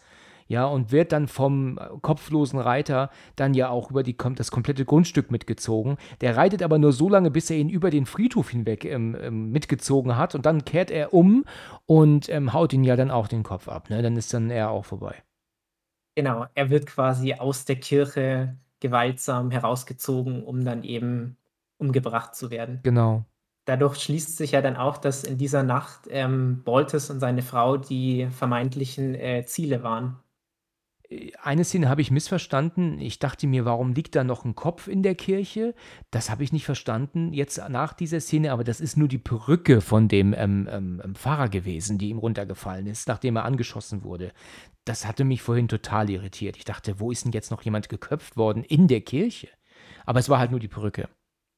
Ja, das erfährt also, das mit der Perücke sieht man aber auch nur eine Szene zuvor, dass es eben auch, äh, 'ne Perücke ist oder wie er eben unter dieser Perücke aussieht, nämlich als sie ihn da erwischen, als er intim geworden ist mit der Frau von dem Boltes. Richtig. Katrina bricht ja zusammen aufgrund ähm, dessen, was sie jetzt gerade ähm, zugucken musste. Und dann merkt er, dass sie ähm, Kreide in der Hand hatte. Und dann fällt ihr auch, fällt ihm ja dieser Kreis auf, den er unter seinem Bett gefunden hat vorher. Ja, das haben wir, glaube ich, übergangen. Und dieser Mhm. Kreis ist jetzt auch dort. Ja, den hat sie wohl dort auch in die Kirche gemalt. Ne? Ja, quasi als, äh, Hexenritual kann man schon fast Ja, sagen richtig. oder eben als, äh, Beschwörungs äh, so fasst er es zumindest auf, als, äh, Schreckenszauber. Genau. Und er sagt ja dann, der Kleine sagt ja aber auch vorher in seinem Zimmer, dass das das The Evil Eye nennt er diesen Kreis, ne? Und ähm, jemand verhext sie oder so. Und deswegen wird ja hier jetzt suggeriert, dass sie die Böse ist, ne? Die Katrina. Sie hat, wollte hier Böses, äh, Ichabod, ne? Genau, sie hat ihn quasi verhext, das Ja. wird angenommen. Genau. Und dann will er aber auch zurück nach New York. Er möchte, Thema ist beendet und er will jetzt hier, will jetzt hier raus. Und als er Mhm. dann auf dem Weg schon ist und sich auch von Katrina verabschiedet hat, kommt er ja an der Leiche von ähm, der Van Tessel vorbei. Und da sieht er ja Mhm. auch ähm, den Schnitt in der, in der Hand, im Handteller. Und während er dann so schaut auf sein, ähm, ja, auf sein Spiel, ne, dieses Dings mit dem Käfig und dem Vogel drauf, merkt er auf einmal, Moment mal, irgendwas stimmt doch nicht. Und kannst du genau sagen, was ihm da auffällt? Ja, also zunächst einmal fährt er wieder nach New York zurück, möchte ich noch mal kurz anführen, weil er eben glaubt, dass nicht Boltes dann doch derjenige ist, der den Reiter beschwört, sondern eben Katrina, die ihn dann auch verhext hat. Und weil ihr ja jetzt das ganze Erbe zufällt, dadurch, dass ihr Vater jetzt gestorben ist, denkt er, dass sie zumindest die Macht über den Reiter hat. Und er liebt sie ja trotzdem noch und er möchte sie eben nicht quasi ihrem Schicksal überlassen und dann anklagen, sondern er sagt, er vergisst die ganze Sache und setzt sich in das nächste Pferd, also in die nächste Kutsche und haut dann ab. Dann aber passiert es eben, dass er zunächst einmal die Leiche von der ähm, toten Stiefmutter sieht, sich dabei noch nicht viel denkt und dann aber in dieses Notizbuch, in dieses Buch schaut, das er, er in, dieser Anfa in dieser Szene am Anfang von der Katrina bekommen hat, Ja. bezüglich der Spiritualität und den äh, Ritualen. Und da wird ihm dann bewusst, dass dieser Kreis, den sie äh, unter seinem Bett zum Beispiel gezeichnet hat oder in der Kirche, eigentlich ein Schutzzauber ist. Genau, für einen Geliebten, ne? For a loved one steht in dem Buch. Genau. Richtig. Und das ähm, zeigt ihm, dass sie ihn nicht böswillig verhext hat, sondern ihn eigentlich schützen wollte, ne? Genau. Und dann kommt er in der Kutsche noch, kurz bevor sie die Stadt verlassen, zu dem Schluss, dass sie eigentlich nicht diejenige sein kann, der, e- die eben die Macht über den Reiter ausübt. Ja. Deswegen kehrt er um. Und dann geht er ja in, direkt erstmal zum, zum Arzt. Ich weiß nicht, wo genau die Leichen, die Särge da jetzt liegen. Und äh, guckt sich dann ja die Wunde an und er merkt, dass die Wunde bei dieser Frau im Handteller gemacht wurde, als sie schon tot war, weil noch keine Heilung zu sehen war und so, ne? Mhm. Und daher wusste er, das ist nicht der Körper von der Van Tassel. Und wir sind ja dann auch bei Katrina, die auf so einem Sessel sitzt und auf einmal taucht die Van Tassel auf und sagt, du siehst so aus, als hättest du einen Geist gesehen. Und dann sagt sie ja auch, wenn sie dann wach wird später, dass Vater gesagt hat, er hat gesehen, wie du gekillt wurdest. Und dann hat, sagt sie dann, nein, er hat nur gesehen, wie der Reiter auf mich zugekommen ist und ist dann direkt los. Na so, ne? Ja. Ja, sie entführt quasi die Katrina auf eine alte verlassene Windmühle. Ja, So wird dann natürlich auch am Ende gesagt, derjenige oder diejenige Person, die eben dann den Kopf des Reiters hat und die Macht ausübt, war von Anfang an die Stiefmutter, ja. also die Lady Van Tassel. Genau, das haben wir jetzt hier dann festgestellt. Und ähm, sie ist ja dann dort, während sie ja ihre Aufklärung macht. Das ist halt recht viel, was da fällt. Das können wir, glaube ich, gar nicht alles wiederholen. Aber es ist ja so, dass sie währenddessen den Reiter ja auch wieder erweckt. Ne? Sie hat ja dann den Mhm. Kopf, den sie ja dann ähm, aufstellt und dann diesen irgendwie so eine Art Hexerei, die sie dann macht. Und wer soll jetzt äh, geholt werden? Wessen Kopf? Es ist jetzt nur noch eine Person, die eigentlich ihr und ihrem Erbe, auf das sie schon so viel hingearbeitet hat, quasi durch die ganzen Enthauptungen, äh, im Weg steht. Und das ist natürlich Katrina. Ja, okay. Also wenn sie jetzt weg ist, ist sie die letzte Erbin in, in, in, in diesem ganzen Geflecht und ihr steht dann alles zu, ja. Exakt. Ist auch toll, ne? Wenn du dann ähm, viele, viele, viele, viele Jahre später oder Jahrzehnte später darauf zurückblicken kannst, dass all das, was du hast, nur deswegen, weil du acht, neun Leute gekillt hast oder killen lassen hast. Ist auch eine tolle Art, ne?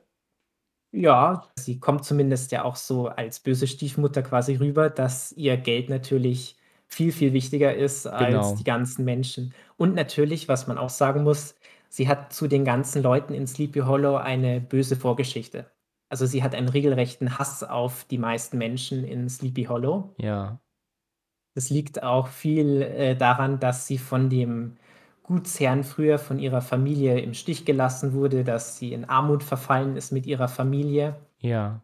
und sie sich dann so an das Erbe, quasi an das Geld von, Sleep, von den Höchsten in Sleepy Hollow eben so heranmachen wollte und eben sich an denen rächt, indem sie sie umbringt.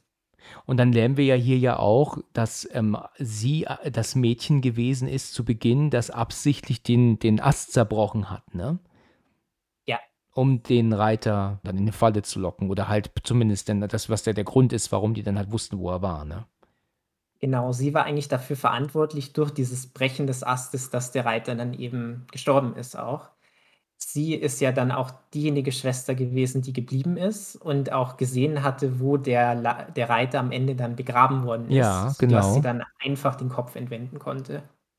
Hat sie das denn schon mit, mit den jungen Jahren gemacht? Aber nee, das erst als Erwachsene, oder? Das glaube ich nicht, genau. Also, als Erwachsene wird sie den Kopf entwendet haben, aber sie war die Einzigste, die halt gewusst hatte, wo dieser Kopf natürlich zu finden war. Ja, mhm, mhm. Ich äh, war übrigens überrascht, äh, als die Hexenszene vorhin war, ne, wo er mit ihr in dem, wo sie doch in diesem, äh, bei der Hexe zu Besuch waren.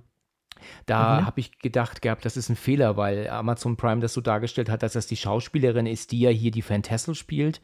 Ähm, es ist ja tatsächlich, weil sie ja eine Zwillingsschwester spielt, ganz klar, dass das die gleiche Darstellerin ist. Ne? Ich dachte erst, das war ein Fehler. Genau. Also, auch diese Hexe, die dann da vorgekommen ist in dieser Höhle, das ist dann ihre Zwillingsschwester eben auch Ja. gewesen, die sie auch dann eigenhändig sogar erlegt hat. Genau, und das ist auch sehr hart gezeigt. Ist gut gemacht, ne? Es ist ja die gleiche Schauspielerin, also es ist schon wirklich gut gemacht, aber schon ziemlich brutal, ne? Du siehst ja komplett, wie, wie sie ihr den Kopf abhackt, ohne ähm, einen Schnitt dazwischen. Und dann erzählt sie das ja auch ganz stolz, dass sie schon, ähm, schon aufgepasst hat auf sie, ne? Also, dass sie sich schon um sie gekümmert hat, ne? Und dann meint ja dann Katrina auch, sie haben ihre eigene Schwester umgebracht. Und dann meint sie dann ja, ja, so, ich muss jetzt nur noch, ähm, ähm, wenn, wenn du weg bist, dann steht mir alles zu und so weiter und so fort. Ähm, Ichabod ist ja mit der Kutsche auf dem Weg zu dieser Mühle und wir wissen ja aber auch, dass der Reiter, der Reiter, ne? es ist zu viel Englisch dazwischen, es tut mir leid. Äh, Der Reiter ist ja aber auf dem Weg dahin und äh, dann, dann sie, ich finde das so ein bisschen lustig, dass sie den Schädel einfach ähm, hinter ihren Körper verstecken kann, weißt du, und der Reiter das dann nicht mitbekommt, ne? Dass sein Kopf direkt äh, neben ihm ist, nur hinter ihrem Rücken gehalten wird, ne? Ja, das ist schon ein bisschen, hm, streitbar, ob das eigentlich müsste er ja ein Gefühl dafür haben, Ja. vielleicht, wo sein Kopf ist, Genau, aber genau. Es wird zumindest so gezeigt, dass er den anscheinend sehen muss, Ja. damit er äh, damit er den wiederhaben kann. Ja. Ja, genau. Und lustig ist dieser Spruch, wenn sie nach oben gehen, wieder, weil der Reiter kommt, dann sagt sie doch, watch your head. Ja.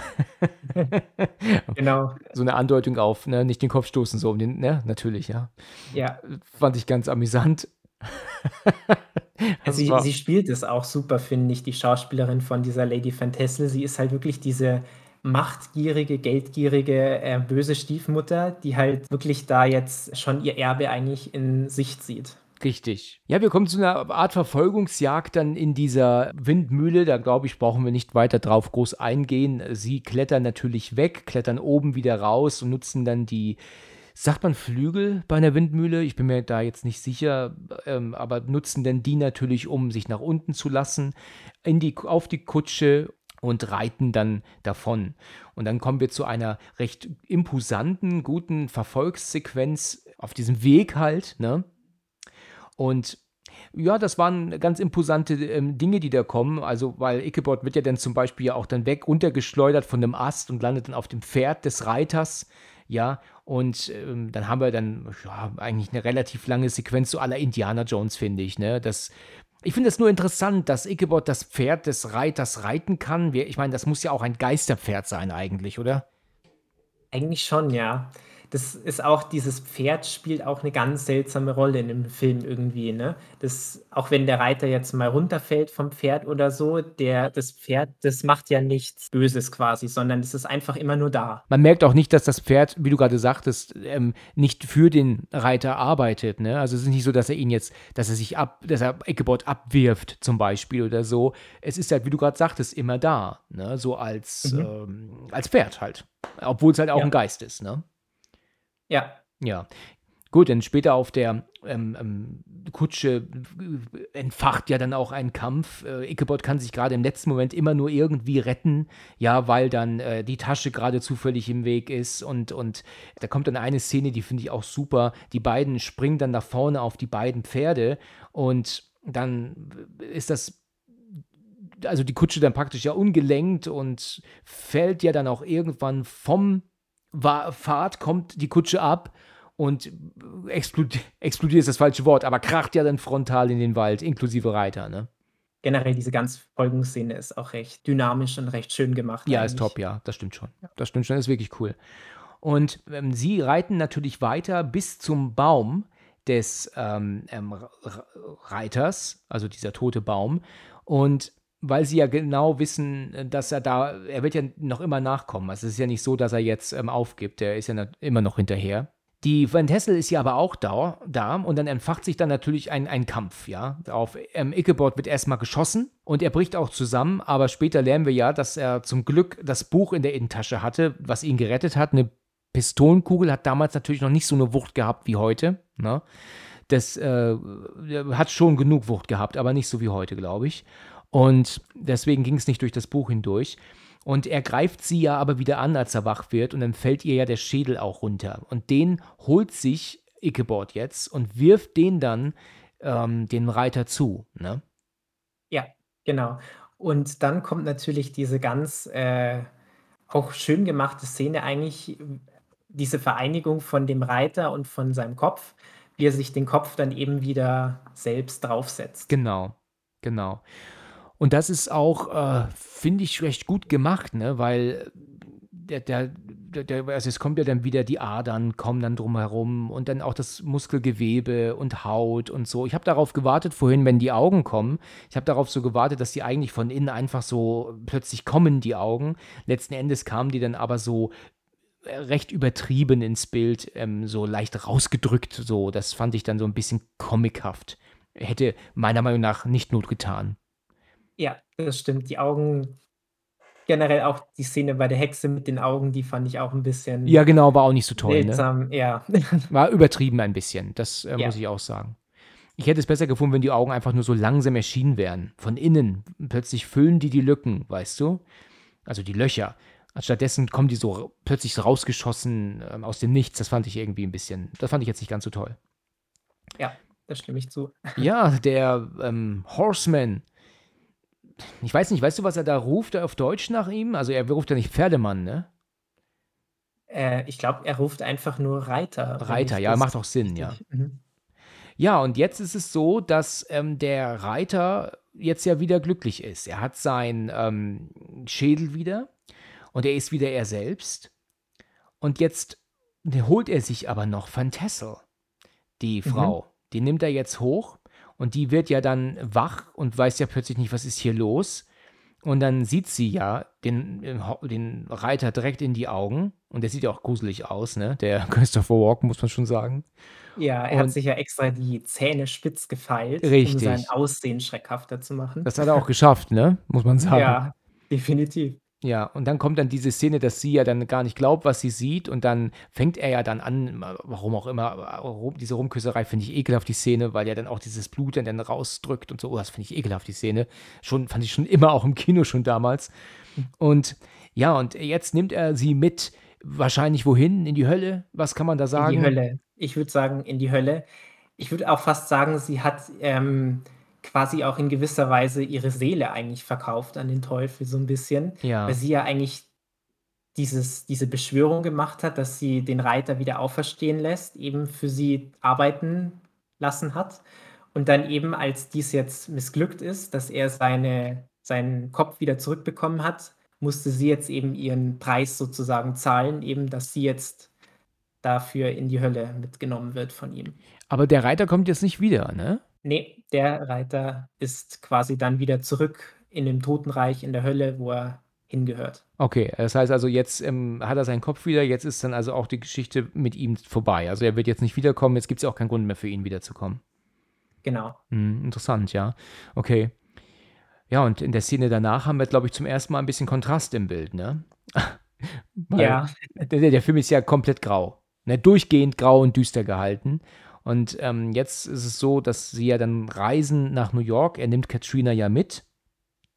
Und ich mhm. glaube auch den Jungen, ähm, den Jungen, oder? Oder ist er, reist er alleine nach New York mit ihr? Da bin ich mir gerade. Das ist eine gute Frage. Es ist nur eine Szene gewesen. Ja, genau. Ich glaube aber nicht, dass ich den Jungen Doch, ich glaube schon, dass der Junge mit dabei war in der Szene. Ah ja, also ich glaube, doch, doch. er hat beide mitgenommen. Ja, er beide, weil ich mir auch gedacht hätte, der, der Junge sagt ja auch, er hat nichts, wofür es sich da jetzt noch irgendwie lohnt. Er hat da niemanden mehr. Und ähm, deswegen ähm, liegt dann auch nahe, dass er den Jungen ebenfalls mitnimmt. Und jetzt sie nach New York reisen. Ähm, sie kommt wahrscheinlich das erste Mal aus diesem kleinen Kaff heraus und der Kleine vielleicht auch. Und jetzt beginnt halt ein neues Leben für alle drei in New York. Genau, und damit endet dann der Film. Ganz genau, und damit ist der Film dann zu Ende. Und das, das war's. Eine Stunde 39 geht er insgesamt und hat eine wirklich ähm, schöne Atmosphäre. Mir gefällt der Film super. Es gibt so ein paar Dinge, die finde ich nicht ganz so toll, die mir nicht so passen. Aber alles in allem ja, ist der Film schon wirklich ähm, immer wieder sehenswert. Ne? Also ich hatte vorhin echt meinen Spaß, muss ich sagen. Hätte ich gar nicht damit gerechnet. Ja, also auf Unterhaltungsebene auf jeden Fall. Also man hat schöne, also viel, viel Blut, viel Gemetzel, viel Tod, was man ja auch von dem Horrorfilm ein bisschen erwarten kann. Ja. Und eine, eine schöne Auflösung am Ende. Also als ich den Film das erste Mal gesehen habe, hätte, hab, hätte ich nicht damit gerechnet, dass am Ende die Lady Van Tessel die eigentliche Mörderin ja eigentlich ist. Ja, das haben sie gut versteckt die ganze Zeit, ne? Das hat man Ja. wirklich nicht geahnt. Exakt. Ja, also mir hat der Film auch gut gefallen. Ich habe ihn damals im Kino schon gut gefunden. Jetzt bin ich älter, also für mich ist das jetzt nicht mehr so ein Film, wo ich sagen muss, dass äh, ich den immer mal wieder brauche. Das ist so ein Horror-Comedy-Ding. Ich habe vorhin gesagt, gerade wenn Johnny Depp so einen Blödeltypen spielt, auch wenn das hier jetzt nicht so stark ist wie in Fluch der Karibik, bin ich nicht ganz so großer Fan davon. Ne?